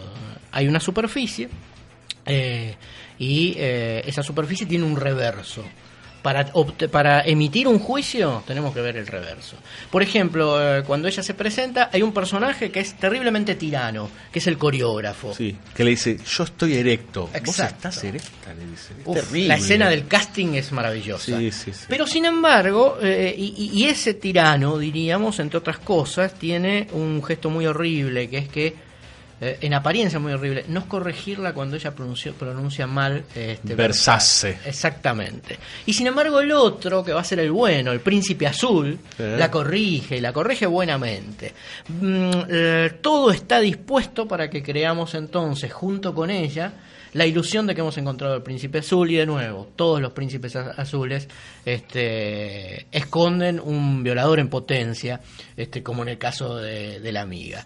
Eh, el otro hace su trabajo estrictamente. Y hasta se podría entonces, porque Verhoeven nos obliga continuamente con este doble juego en sus películas a eh, revisar por qué los otros no le dijeron nada. En ese momento uno dice, uh, no le dijeron nada, no le ayudaron a corregir ese error. No, pues también puede ser, no, no les pareció que ese error sea eh, definitivo, definitorio en la identidad de una persona. Sí, hasta pareciera que para eso es divertido que ella diga versas. Muy bien. Y con lo cual Verhoeven dice, este, podríamos divertirnos un poco más. Cuidado con el que te quiere enseñar. Cuidado con cierta condescendencia. Él, él igual lo desenmascara bastante rápido este muchacho, porque cuando ella, ante un primer atisbo de, prostitución, digamos, en, en altas esferas, digamos, cuando le quieren vender a un japonés, que le quieren regalar a un japonés, este, que ella dice no, ¿no? Entonces va y habla con él porque él es el muchacho responsable y sensible. Él le dice, está bien, lo caga pedos delante de ella. Cuando se va automáticamente lo llama, le dice, vení, flaco, vamos a tomar, un- vamos a tomar unos whisky. O sea, es, es la superficie, es la cáscara, digamos, ¿no? Es la cáscara del show. Exacto. Y... em, Representación, es como una representación. Me hiciste recordar que, por un lado, hay una escena, eh, una de las escenas fabulosas de esta película es el polvo que tiene en la pileta de natación, porque es el exceso, el exceso de lo, de lo grasa, por donde se la quiera ver, Sí. de lo mersa, por donde se lo quiera ver, y Verhoeven lo excede, es un orgasmo. ¿Sabes en lo que- en lo que me hace acordar? Se hacen olas en la pileta, Me- y uno está de nuevo ahí en, una, en un código que en Verhoeven está presente, y que suele espantar a gente, el grotesco. Me hizo acordar mucho a una escena de una película de De Palma, eh, que ahora no me acuerdo exactamente el nombre y es una película que vi un montón de veces, pero en la que está Antonio Banderas con Ro- eh, Rebecca Roming Stamos. Sí, Fen Fatal. Fen Fatal. Hay una escena que la grasa bro- brota, una escena también de, de una sexualidad desbordante arriba de una mesa este y con una música típica de baile del caño, si querés. Todo llevado a una, una cosa, pero que la, la grasa se ya resbala, sale de la pantalla. Y se llega a lo sublime por un exceso. Pero así todo, el movimiento que ella hace cuando están cogiendo, el, el movimiento más espástico de, todo, de toda esa escena de sexo, es el mismo movimiento que cuando ella está practicando el baile. Claro. Es un movimiento de arquear la espalda que es idéntico. Y que antes a él le había practicado de alguna manera en esta idea de había un juego de boyerismo ahí y demás. No hay que olvidar otro gran momento que es la versión de la ternura en Verhoeven. Porque cuando quien nos oiga y escuche eh, el tipo de escenas que nosotros contamos y describimos, oh, la ternura o el cariño van por otro lado. No, están implícitos en todo esto. Eh, y que es cuando lo- el dueño y una de las mujeres del primer cabaret de mala muerte donde ella trabajó La van lo a van a ver, la van a visitar por cariño, porque la extrañan. Y ese tipo que en aquel cabaret era el dueño y la explotaba y que tiene toda la apariencia de ser un cafiolo de tango, un cafiolo de tango con la cara toda poseada, pero que sin embargo nunca le levantó la mano, Verhoeven Ujú. le da una ética a ese personaje, eh, la vienen a ver y se despiden. Hay una mirada de enorme melancolía en los ojos de ese hombre y una ironía extremadamente dulce, expresada de este modo, seguramente ante tanto éxito debes extrañar cuando te acababan en la cara. Es la única forma que él puede expresarlo. Exacto. Y ahí estamos ante uno de los momentos más emotivos de la historia del cine.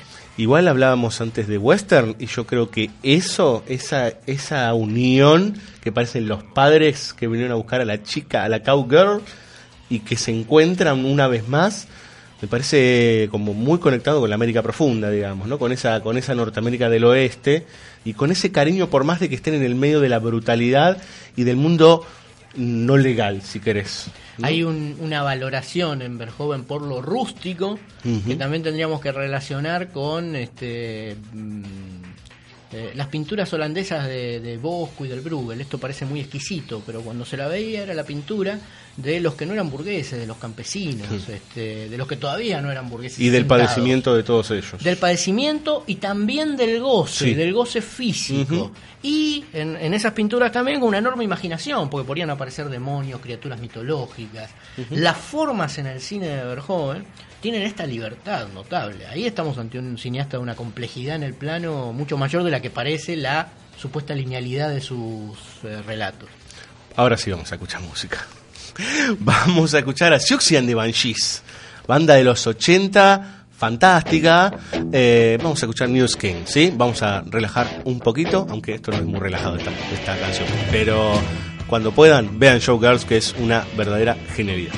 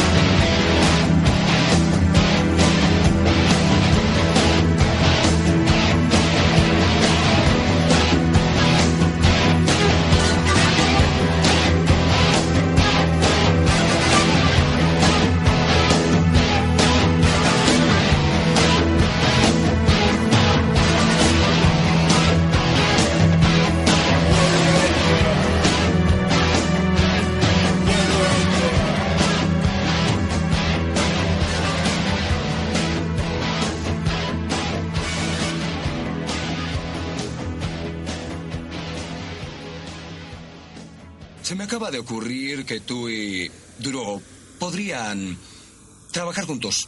En este caso. Ella es una mujer, señor. BSO. Hammer, ¿es tu meta hacer de mi vida un infierno en la tierra? Banda sonora original. Mírela, es una mujer, señor, una verdadera mujer. Con el debido respeto, no voy a trabajar con una mujer. Trabajarás con Sorba el griego si el jefe así lo desea, ¿entendiste? La única compañera que necesito es esta amiga. Soy el galán y doy las órdenes. ¿Entiendes? ¿Por qué no olvidas esta actitud de policía macho adolescente? ¿Cuál es el problema? Esa maldita máquina se tragó mi dinero. Aléjate de ahí.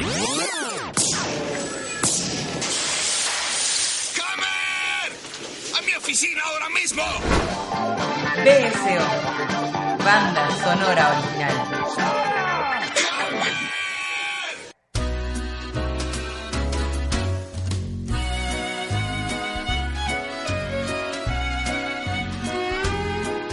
Bien, señoras y señores, eh, quinta película de la noche. Ahora ya nos metimos en los 2000. Eh, ya pasamos los 80, los 90 y siglo XXI para Paul Verhoeven.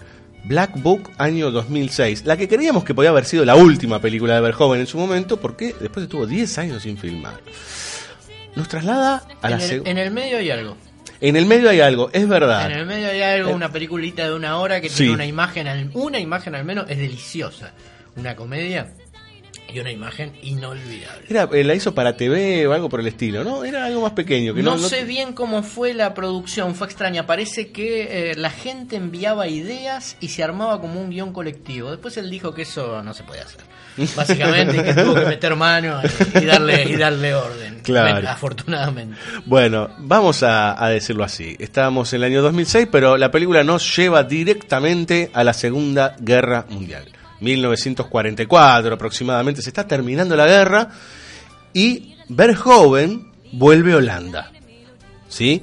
Pero vuelve a una Holanda histórica. Él ya había hecho una película histórica con respecto a revolucionarios holandeses, pero en este caso nos pone en serios problemas. Yo creo que porque es otra vez una de esas películas en donde discuten la identidad por todos lados. Una película que arranca y termina en un kibutz y en el medio hay todo lo que se les ocurra. Digamos, ¿no? Podemos hasta inclusive en un momento nos pone en un lugar tan incómodo que podemos empatizar con un nazi. Exacto, porque bueno, cuando hablas de identidad, sí, la identidad en, en, en, en Verhoeven no es una cosa dada y fija. Justamente eso es lo que le permite a él eh, moverse con libertad y mover a sus personajes con libertad. Es una cosa que se construye casi continuamente y que no está absolutamente regida por ningún marco, estructura, institución o ideas que tengamos. Por eso no, eh, por eso puede incomodar a, a cualquier tipo de espectador. Y entonces ahí sí tenemos un gran personaje eh, que es el de, vamos a llamarle un nazi bueno. En realidad es una persona, es un tipo. Si queríamos, si querríamos hablar apropiadamente, tendríamos que recordar el nombre, cosa que yo no recuerdo en este momento.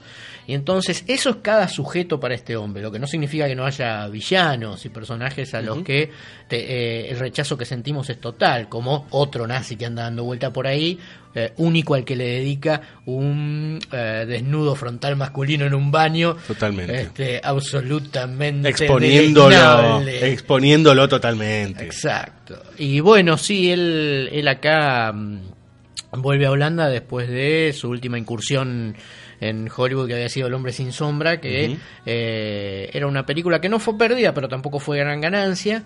Y parece que lo siguiente que él quería desarrollar no lo pudo desarrollar allí.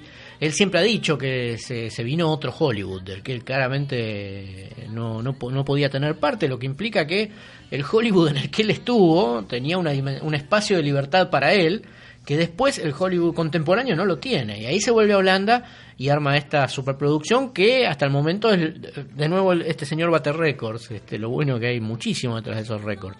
eh, que era la producción más cara hasta el momento y que para mí sirve como para definir el espacio en el que se mueven continuamente los personajes de todas las películas de Verhoeven. Y que es un campo de batalla, aunque el escenario no sea literalmente de guerra. Acá lo es, pero eh, la de- la- los personajes de Verhoeven eh, y la existencia en la que se mueven todos los personajes de Verhoeven, es eso, es eh, una lucha por la supervivencia. Bueno, acá justamente me parece que es el lugar más, a ver, favorable para toda esta cuestión del sobrevivir a cualquier, de cualquier manera, porque estamos en el medio de la guerra. Eh, la hay una protagonista, esta protagonista es una cantante judía que debe hacer todo lo que puede para poder sobrevivir, justamente. Y si eso implica tener que acostarse con un nazi, lo va a hacer. Pero me parece lo magistral que hace Verhoeven es que todo el tiempo estamos dudando de todos. Prácticamente de todos. De si está ese, ese hilo muy finito entre el bien y el mal, digamos, entre si en realidad, porque tenemos por un lado los revolucionarios o la resistencia en realidad, y del otro lado los nazis, esta idea, ¿quién puede ser el que tome la decisión de la traición? ¿O quién es el que está detrás de toda una maquinaria perversa? Bueno, finalmente nos terminamos dándonos cuenta que el menos probable, el muchacho bien pensante también, es el que termina resultando... El héroe de la resistencia. Exactamente, la cara visible de la resistencia, que encima es doctor, ¿no? El gran doctor este, se muestra como el hombre que inclusive a ella le ayuda en los momentos más terribles, pero en definitiva termina siendo el monstruo del asunto.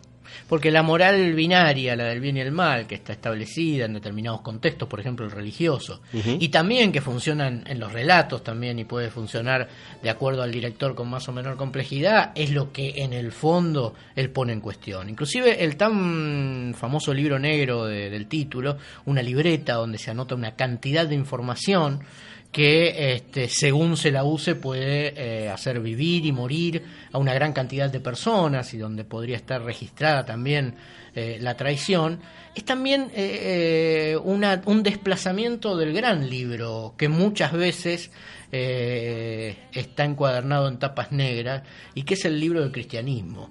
Porque aquí ya sería interesante empezar a hablar de este, el cine no cristiano de este hombre. No cristiano en el sentido institucional de la cristiandad. Eh, y que se va a seguir desarrollando en él, que él es la gran película contra eh, la, la noción de culpa cristiana proveniente del pecado.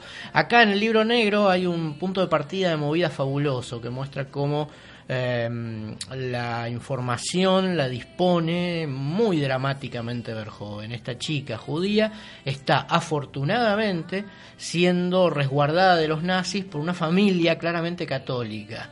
Eh, y entonces uno siente de inmediato el acogimiento, la hospitalidad y entonces una idea de por ahora estoy salvado. La palabra es muy importante aunque nadie la pronuncia. Tiene que bajar a comer con esta familia y enseguidita vemos una expresión al pasar del pater familia que hace la oración antes de empezar a comer y les hace recitar versículos bíblicos también que es este a, ustedes los judíos no les hubiera pasado esto eh, si no hubieran matado a Cristo. Tremendo. En esa casa estás vos y eso es lo mejor que podés esperar. La respuesta de... ¿Tiene alguna conexión con el padre de Spetters? Es el padre de Spetter, muy bueno, Ah. lo hasta ahora. Es el padre de Spetter, hasta pelados son los dos. Sí. Claro. Ahí tenemos la moral puritana. Este, no sé en ese caso si teníamos una, una institución religiosa católica o protestante. El tema es el cristianismo. Y eh, se saca de encima esa moral en ese momento de un modo magistral, porque ella no puede quejarse. Eh, Al fin y al cabo es lo que le garantiza estar Exacto. viva ahí. Se queja de una manera visual y ahí entonces nos abre la puerta a la maravillosa elocuencia de las imágenes en el cine de Verhoeven, que exceden la interpretación siempre, que están cargadas de, de sensualidad. Ella sobre la sopa, este, con la salsa que usa, arma una cruz. El padre, en familia y por ende ministro religioso allí, mira ese gesto con los ojos extrañados y de inmediato ella le sonríe y con la cuchara deshace la cruz. Deshacimiento de la cruz y cuando empiezan a hacer la oración y la oración dice yo soy la luz y la vida o la verdad y la vida, no recuerdo bien las palabras atribuidas a Cristo en la Biblia, enfoca un primerísimo primer plano de ella. es la más grande declaración de amor que yo he visto a la mujer en el cine de Verhoeven, incluyendo imagen y palabra. Si él ha amado a todas las mujeres y los- las ha filmado como ninguno, ahí le transfiere las posibilidades de Cristo sin institucionarla, porque la mujer no se puede institucionalizar. Más en términos de, de. Salvador. Exacto, dice, vos sos la luz, la verdad y la vida de mi cine. Eh, esa es la estatura que tienen las mujeres en el cine de Verhoeven y que explota en estas dos últimas películas si no contamos la del medio. Acá Caris Van Houten, que parece que después se hizo famosa en Juego de Tronos, yo no lo he visto, pero Eh, es sí, conocida o está sí, allí. sí, sí. Y después la vamos a tener a Isabel Huppert en él. Claro. Las mujeres son la fuerza vital del cine de Verhoeven, eh, si tenemos que elegir a una. eh, Vos hablabas del tema, el- tema del judaísmo. Eh, toda la película se va desarrollando en, en este devenir por tratar de sobrevivir en el, en el personaje femenino de Caris Van Houten, hasta que ella termina conectada con estos este, rebeldes, digamos, los rebeldes holandeses. La resistencia. La resistencia. Y estos tipos eh, todo el tiempo le están enrostrando que ella es judía. Sí, claro. Los de hecho, que son... cuando creen que han sido traicionados es porque es una judía. Exacto. Con lo cual le está tirando un rif con un rifle, le está tirando al medio de la cabeza de la sociedad este, holandesa. Claro. Es directo. Es como digamos. si este hombre hiciera una, un thriller, un thriller en la Argentina sobre la época de la dictadura y entre otras cosas mostrara eh, que a Paco Urondo lo mataron a Mendoza, eh, entre otras cosas porque se había acostado con la mujer de otro. Y entonces teníamos una moral en la militancia de izquierda parecida a la cristiana Claro. y del mismo modo inflexible. Es decir, las taras, los prejuicios, eh, lo- la infinidad de defectos que tenemos los sujetos, inclusive defendiendo las que consideramos son las mejores causas, él no las esconde primero y es más, la utiliza no para denigrar determinadas causas o determinadas decisiones, sino para dotarlas de aún más humanidad, que es lo que muchas veces no se percibía en él. Eh, y este- co- como estas características hay unas cuantas más en, en- en- en- en el libro negro, que lo que hacen es que en cada escena estemos tironeadas por elementos demasiado humanos que nos, nos hacen sacar conclusiones fáciles, salvo en la construcción de ese gran villano, porque él eh, eh, trabaja también con los elementos narrativos del gran cine de género. Sí, porque aparte lo ves y es el típico nazi monstruoso, digamos, ¿no? Exacto, pelado, Sí. eh, con panza, con una cara fea, libidinoso. Sí, y que aparte ni siquiera es que cree en el, en el nazismo, es que se está haciendo rico.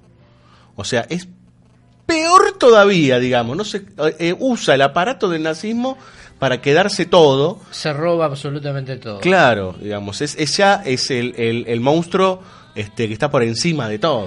Con lo cual, esto me lleva a otra cosa. Al no creer, también estaría, tendríamos una instancia positiva, más por- positiva que la creencia en algún punto, de acuerdo a cómo la enfoque Verhoeven. ¿Por qué? Porque si no tenés una creencia absoluta que te domine, todo es, eh, está en el orden de la transacción. Y, y eso nos lleva a las relaciones que hay, para mí, entre esta película y Bastardo sin Gloria. Eh, aquí es donde Verhoeven y Tarantino se tocan. Por un lado, porque ninguno le hace, le hace asco eh, a la dimensión espectacular del cine. Aman el cine en todas sus facetas. No han erigido dentro de la historia del cine un pequeño sector legitimado que no incluye la noción de espectáculo, sumamente vilipendiada por la modernidad cinematográfica, por razones obvias, este, la carga de ideología. Ellos no la rechazan, lo asumen como un elemento constitutivo, que a mí me parece muy sincero porque quizás yo me acerqué al cine por eso también, y creo que es como la mayoría nos, nos hemos acercado, como las masas se han acercado. Es esa dimensión plebeya, masiva del cine, que cuando, cuando se carece de ella, eh, perdés algo, para mí importantísimo, sino uno de los, de los elementos constitutivos. Probablemente el gozo y el padecimiento, digamos, ¿no? Probablemente, en tensión continua. Entonces trabajan con eso. Los dos filman ficciones históricas con una paleta de colores muy similares, que implica también de mucha sensualidad. Eh, los dos juegan con la historia, es decir, ellos agarran la historia y la historia, de nuevo, no los limita, no los castra. con la historia, a través del discurso del cine, yo puedo jugar y manipularla. Por el lado de la ucronía en el caso de, este hombre, de Tarantino en el caso de Verhoeven, por este, el juego de la maquinaria narrativa continua, eh, que no para, que no cesa, porque vemos una película eh, en medio de la Segunda Guerra Mundial, con todos los horrores que implica en relación con el nazismo, y que es una película de aventuras. De nuevo, el ritmo es una película de aventuras. Y recordemos, básicamente, la aventura era ritmo de acción física y un aura de alegría, porque nada en la película de aventuras, aunque se muera gente, es denso. Está conectado con la realidad física y material. Él toma ese espíritu y lo pone en el lugar que exigiría máxima responsabilidad, es decir, incapacidad de juego. No, va a seguir jugando. Los dos van a seguir jugando. Así que es una película este, que confía en la potencia del cine, eh, como las de Tarantino, increíble, y que se mete en el lugar más jorobado. Porque es ese campo minado, que es el de la representación de la Segunda Guerra Mundial, eh, campo minado por diversas razones, por el hecho en sí, Claro. eh, y la magnitud de lo que tuvo primero, eso nunca hay que olvidarlo. Eh, y también de nuevo, después, por las reflexiones al interior del campo cinematográfico que este, han demostrado las implicancias éticas de la representación y que con el paso del tiempo también han significado una especie de cinturón de castidad moral. Es Claro. decir, vos sabés que con determinadas imágenes corres el riesgo de que eh, alguien te diga que son abyectas y entonces la libertad de la imaginación para jugar con ellas está bastante resguardado. Verhoeven y Tarantino, eh, los dos juegan con ello, manteniendo una ética de las imágenes notable. De hecho, es justo mencionar que los campos de concentración no aparecen. Es decir, lo dejan aparte. Con todo lo demás juego, con esto no, no juego.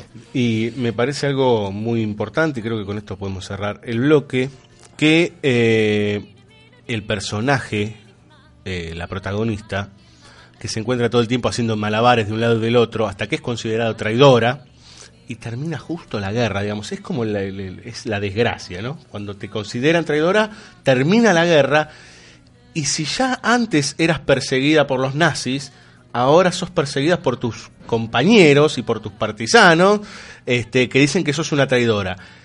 Y en el otro peligraba tu vida, acá también, pero además en este nuevo momento, digamos, que es el, del, eh, el posterior al fin de la guerra, también eh, peligra tu integridad, digamos, eh, como persona, como identitaria.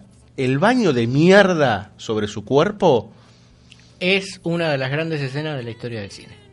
Menos mal que la mencionaste, porque manifiesta de nuevo ese deseo de trabajar con la materia y eso que podríamos llamar hasta cierto punto originalidad. Cuando vemos en de, re- de repente en una película algo que no hemos visto nunca y uno dice, pero... eh, Yo la primera vez que lo vi me los descompuso absolutamente, es terrible. Los elementos que existen en la realidad, uno dice, son limitados. Eh, la imaginación del artista puede no serla, y eso lo demuestra ah, allí cabalmente. Y lo otro que decías, lo fabuloso de esta película y también lo incómodo, es que de nuevo no deposita en eh, ninguna estructura social una creencia absoluta, Verhoeven. Le dice al sujeto que no la deposites porque eh, eh, la creencia en principio tiene que ser la del sujeto consigo mismo, lo que no significa que no defienda causas, que no tome decisiones políticas, No es el que no se alinee, pero que no se enajene Claro. en la creencia total en lo social. Este, porque lo social no es el sujeto, es, es ya otra dimensión del sujeto, central, fabulosa, con la que hay que intervenir, pero es una otredad con la que está, hay que estar en No dejar de ser para que exista. Exactamente. Entonces, eso también se refleja no solo la posición en la que ella queda, que había sido una luchadora por la resistencia, y ahora es este, vilipendiada y humillada, como no la humillaron los nazis, no porque no hubieran tenido posibilidades de hacerlo, también lo harían, pero en la película no lo vemos, este, por los ganadores, los triunfadores, los holandeses este, que ahora están en el poder. Esto también tiene eh, dos eh, detalles más que me gustaría añadir. Uno, eh, la situación de guerra no termina, estamos en un infierno circular, porque la película termina y en el kibutz ya vemos sobrevolando Sí. los, los- los aviones. Entonces ahí también este, eh, vista en el 2006 la película, para un espectador que mínimamente esté sometido al flujo de información, no puede dejar de pensar en el rol que tiene ahora el Estado de Israel. Claro.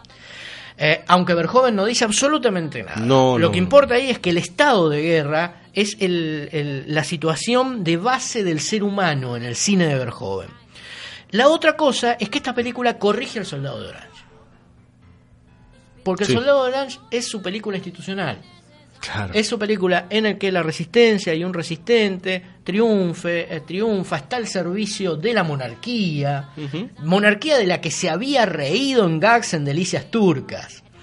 Eh, y entonces con esta película El Soldado de Orange queda superada ampliamente. Casi El Soldado de Orange parece una película de encargo. Claro. Este, encargo que justamente eh, le hizo ganar eh, también un cierto respeto en los espectadores eh, bien pensantes. Sí, y que Spielberg después le ponga la plata para hacer eh, Flesh and Blood. Yo no quería decir eso. No, pero, pero no la puso Spielberg. ¿no? Ah, bueno. No, no, no, no, no. Vamos a escuchar a Caris Van Houten, justamente a la protagonista de Black Book del año 2006, con el tema A Hundred Years From Today. Don't save your kisses, just pass them around. You'll find my reason is logically sound.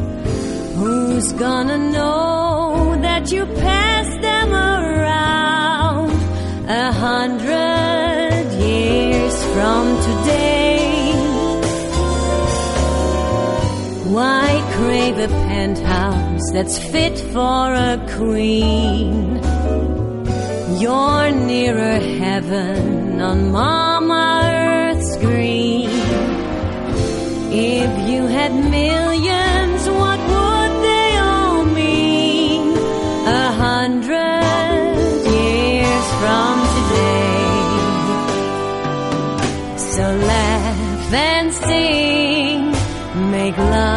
the thing, be happy while you may.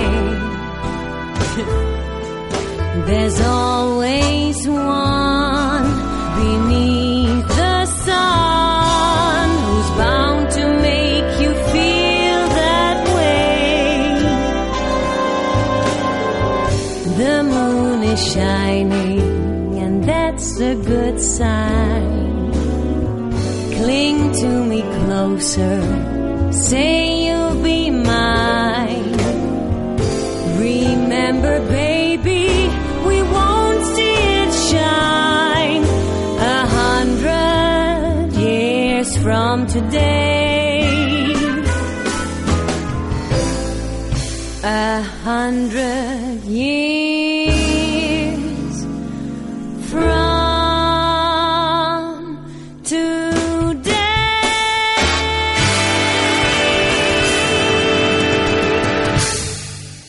El pedido es sencillo.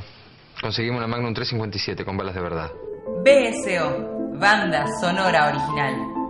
¿Admite usted haber abusado sexualmente de menores? Por ahí simplemente es una cuestión de agotamiento. Ravena insiste en el concepto del harén. ¿Qué?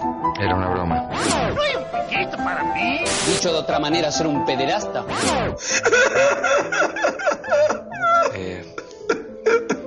vaso con agua, por favor. Más comúnmente llamado bufarra, bufarreta, bufarrón, sopapa, come niño, pimentero, bayoneta, sacacorcho, cucurucho, banderino, chupete. ¡Ey, no! ¡La pone! ¡Te agachaste y te la pone! www.bsoradio.com.ar ¿No hay un piquito para mí? Facebook, BSO La Rocker. Y comunícame lo antes posible con Satanás. Seguramente vamos a necesitar de su ayuda.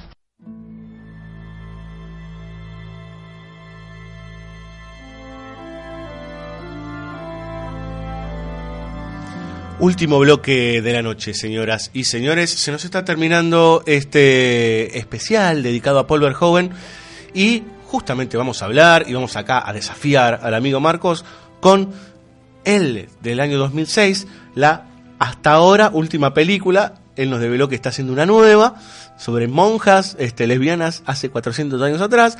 Lo cierto es que ahora vamos a hablar de esta película que eh, tiene como tema central una violación, digamos, o como elemento central una violación, podemos decir varias violaciones, y el abuso.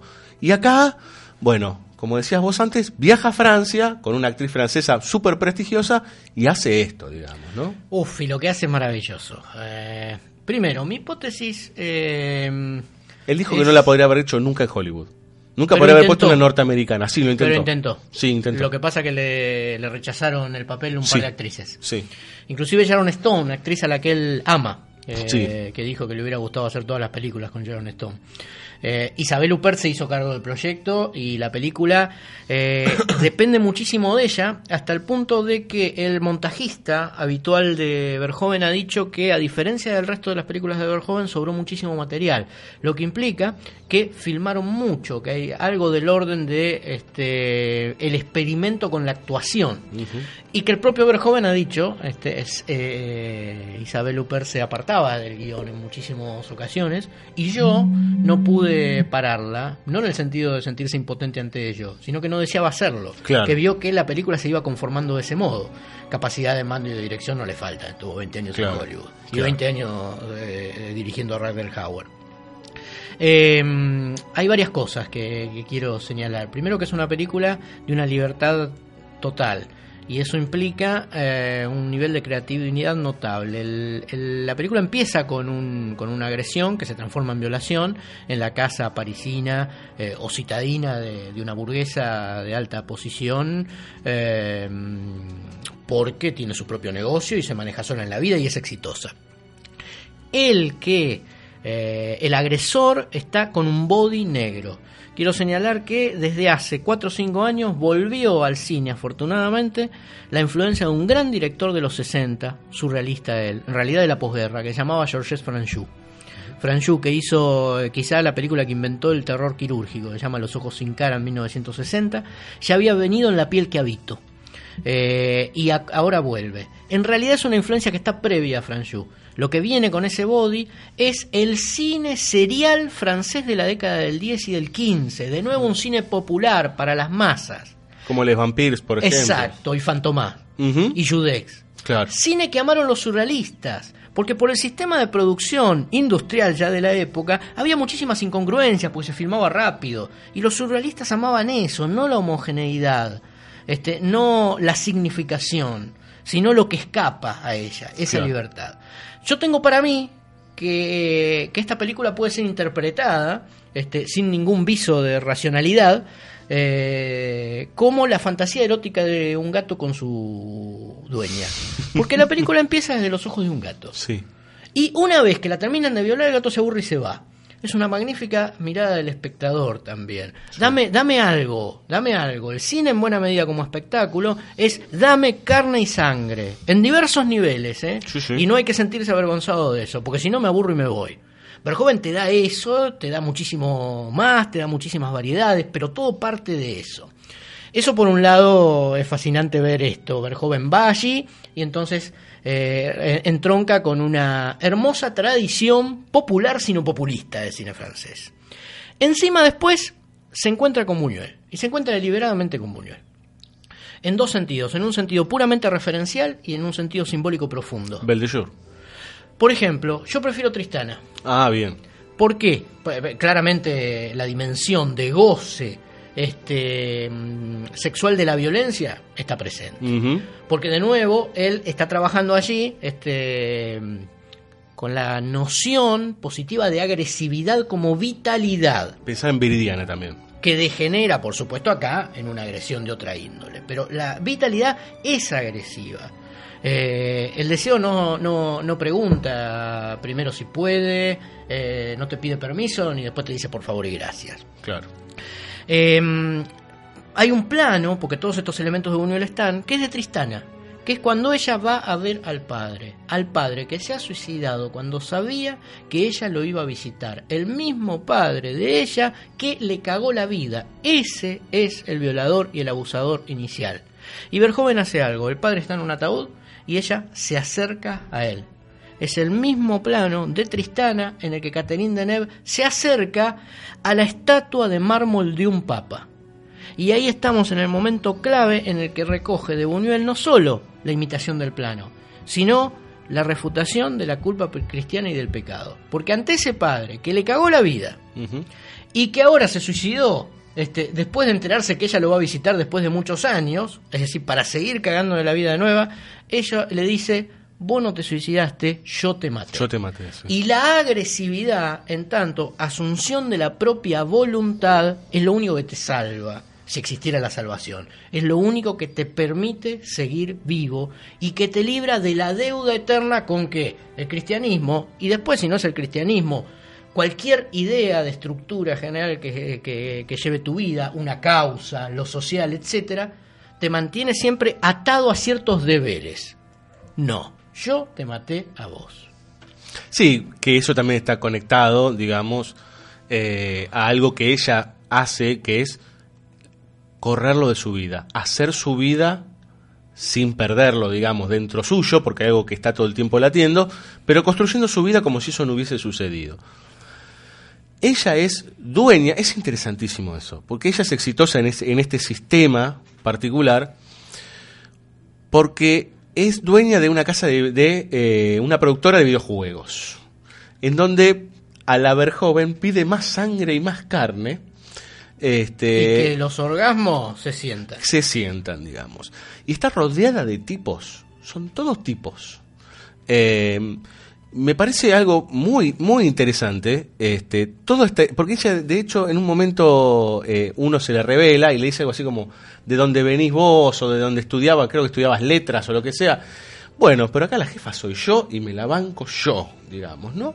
Entonces ella sostiene todo ese universo y todo ese mundo, me parece desde este, un lugar de toma de poder, si querés un empoderamiento, ante un pasado brutal. Y que tal vez podríamos conectarlo con Showgirls, digamos, ¿no? En ese sentido. Sí, sí. Diga. Y hay algo en el final que me parece fabuloso y que me lo hizo notar una colega, Nuria Silva, que es la resolución de la película. Hay una capa de la resolución de la, posi- de la película que es una lectura probable y que consiste en esto.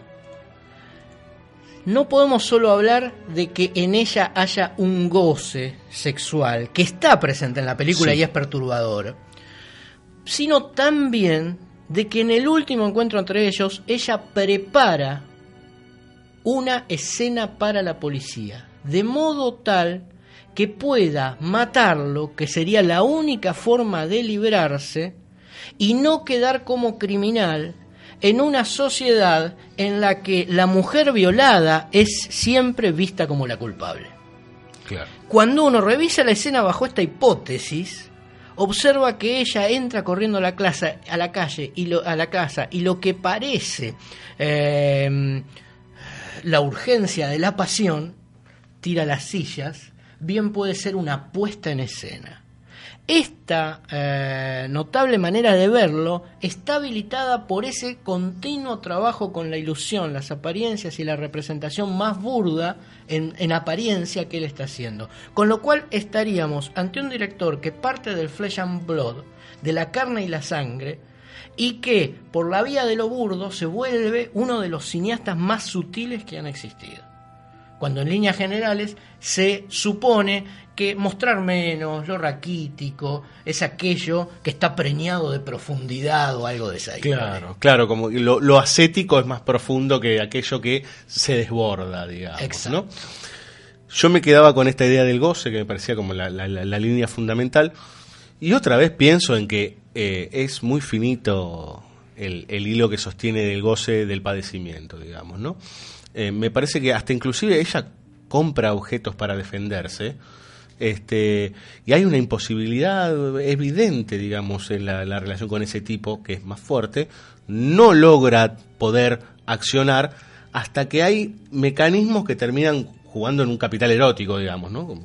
De conexión, y ahí me parece que está el tiro de afloje del padecimiento y de- del goce. A ver, el tercer o cuarto plano de la película es ella bañándose y tapando su propia sangre de la vagina, digamos. Sí, ¿no? y lo fabuloso es que, bueno, en principio tienen bien en claro eh, Verhoeven que si va a filmar pasiones, este, no pueden filmar pasiones que no duelan.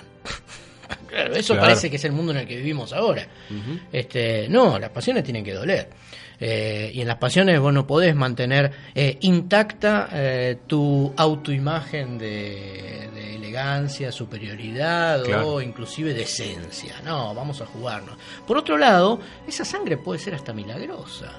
Esa mujer dice en algún momento que vuelve a menstruar. Sí. Tenemos una mujer de 70 años.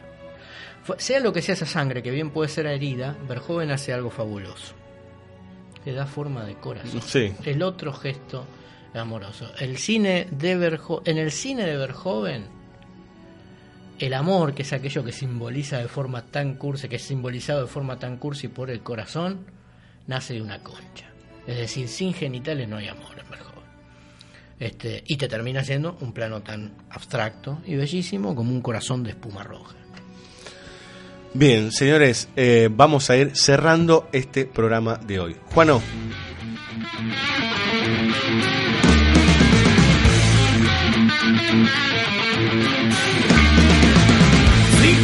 Se termina banda sonora original. Les agradecemos que estén con nosotros del otro lado, con las radios prendidas. Tuvimos que batallar contra el fútbol hoy, ¿sí? Este, o por lo menos el segundo tiempo. Lo cierto es que este, a nosotros nos interesa esto y esperamos que a ustedes también. Estamos muy contentos de seguir haciendo estos especiales y de que vengan amigos, gente que hemos conocido, no hace tanto tiempo que lo conocemos personalmente, a Marcos Vieites, pero la verdad es que tenemos mucha afinidad y nos, y nos estamos muy contentos de que él haya podido acercarse a la rocker. Y yo muy agradecido de estar acá, invitado por ustedes. muchachos. Bueno, entonces lo vamos a tener que llamar de vuelta. Qué Cuando bueno, quieran. qué bueno. Bueno, eh, repito, a todos los que están del otro lado, muchísimas gracias. Esperamos que o les haya interesado o les interese ver alguna película de Paul Verhoeven. Porque, por ejemplo, ni siquiera hablamos de El Vengador del Futuro, no hablamos de Starship Troopers. Digo, hay u- unas cuantas películas que por ahí alguno dirá, ¿cómo no hablaron de eso? Bueno, vayan, búsquenla, mírenla y después, si quieren, discutimos.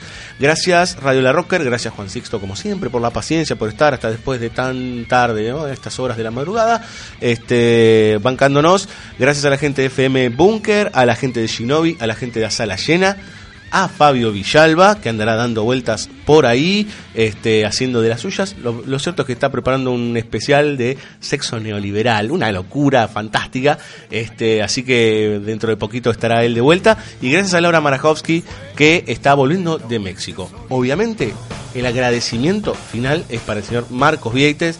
Gracias por estar acá. La verdad, yo la pasé bomba. Gracias a ustedes. Mil gracias. Bueno, eh, eh, ¿dónde se puede dónde se pueden contactar con vos, Marcos, para, por ejemplo, cursos o Ah, algún tipo de eh, marcosvieites.hotmail.com Mis cursos este, en líneas generales. Por ahora solo estoy, la verdad, promocionándome en Facebook. Este, así que los que tengan Facebook me buscan Marcos Vieites. fantástico? Y por ahí, si quieren, busquen en las librerías que hay un libro muy bueno también de Marcos que se llama Subjetiva de Nadie. ¿eh? Nos vamos con Last for Life, que es un tema que se repite en varias películas de Verhoeven. Por lo menos tres que yo recuerde. Y eso es eh, Verhoeven, Lujuria por la vida. Exactamente, Iggy Pop. Entonces, Last for Life, chao chicos, nos vemos.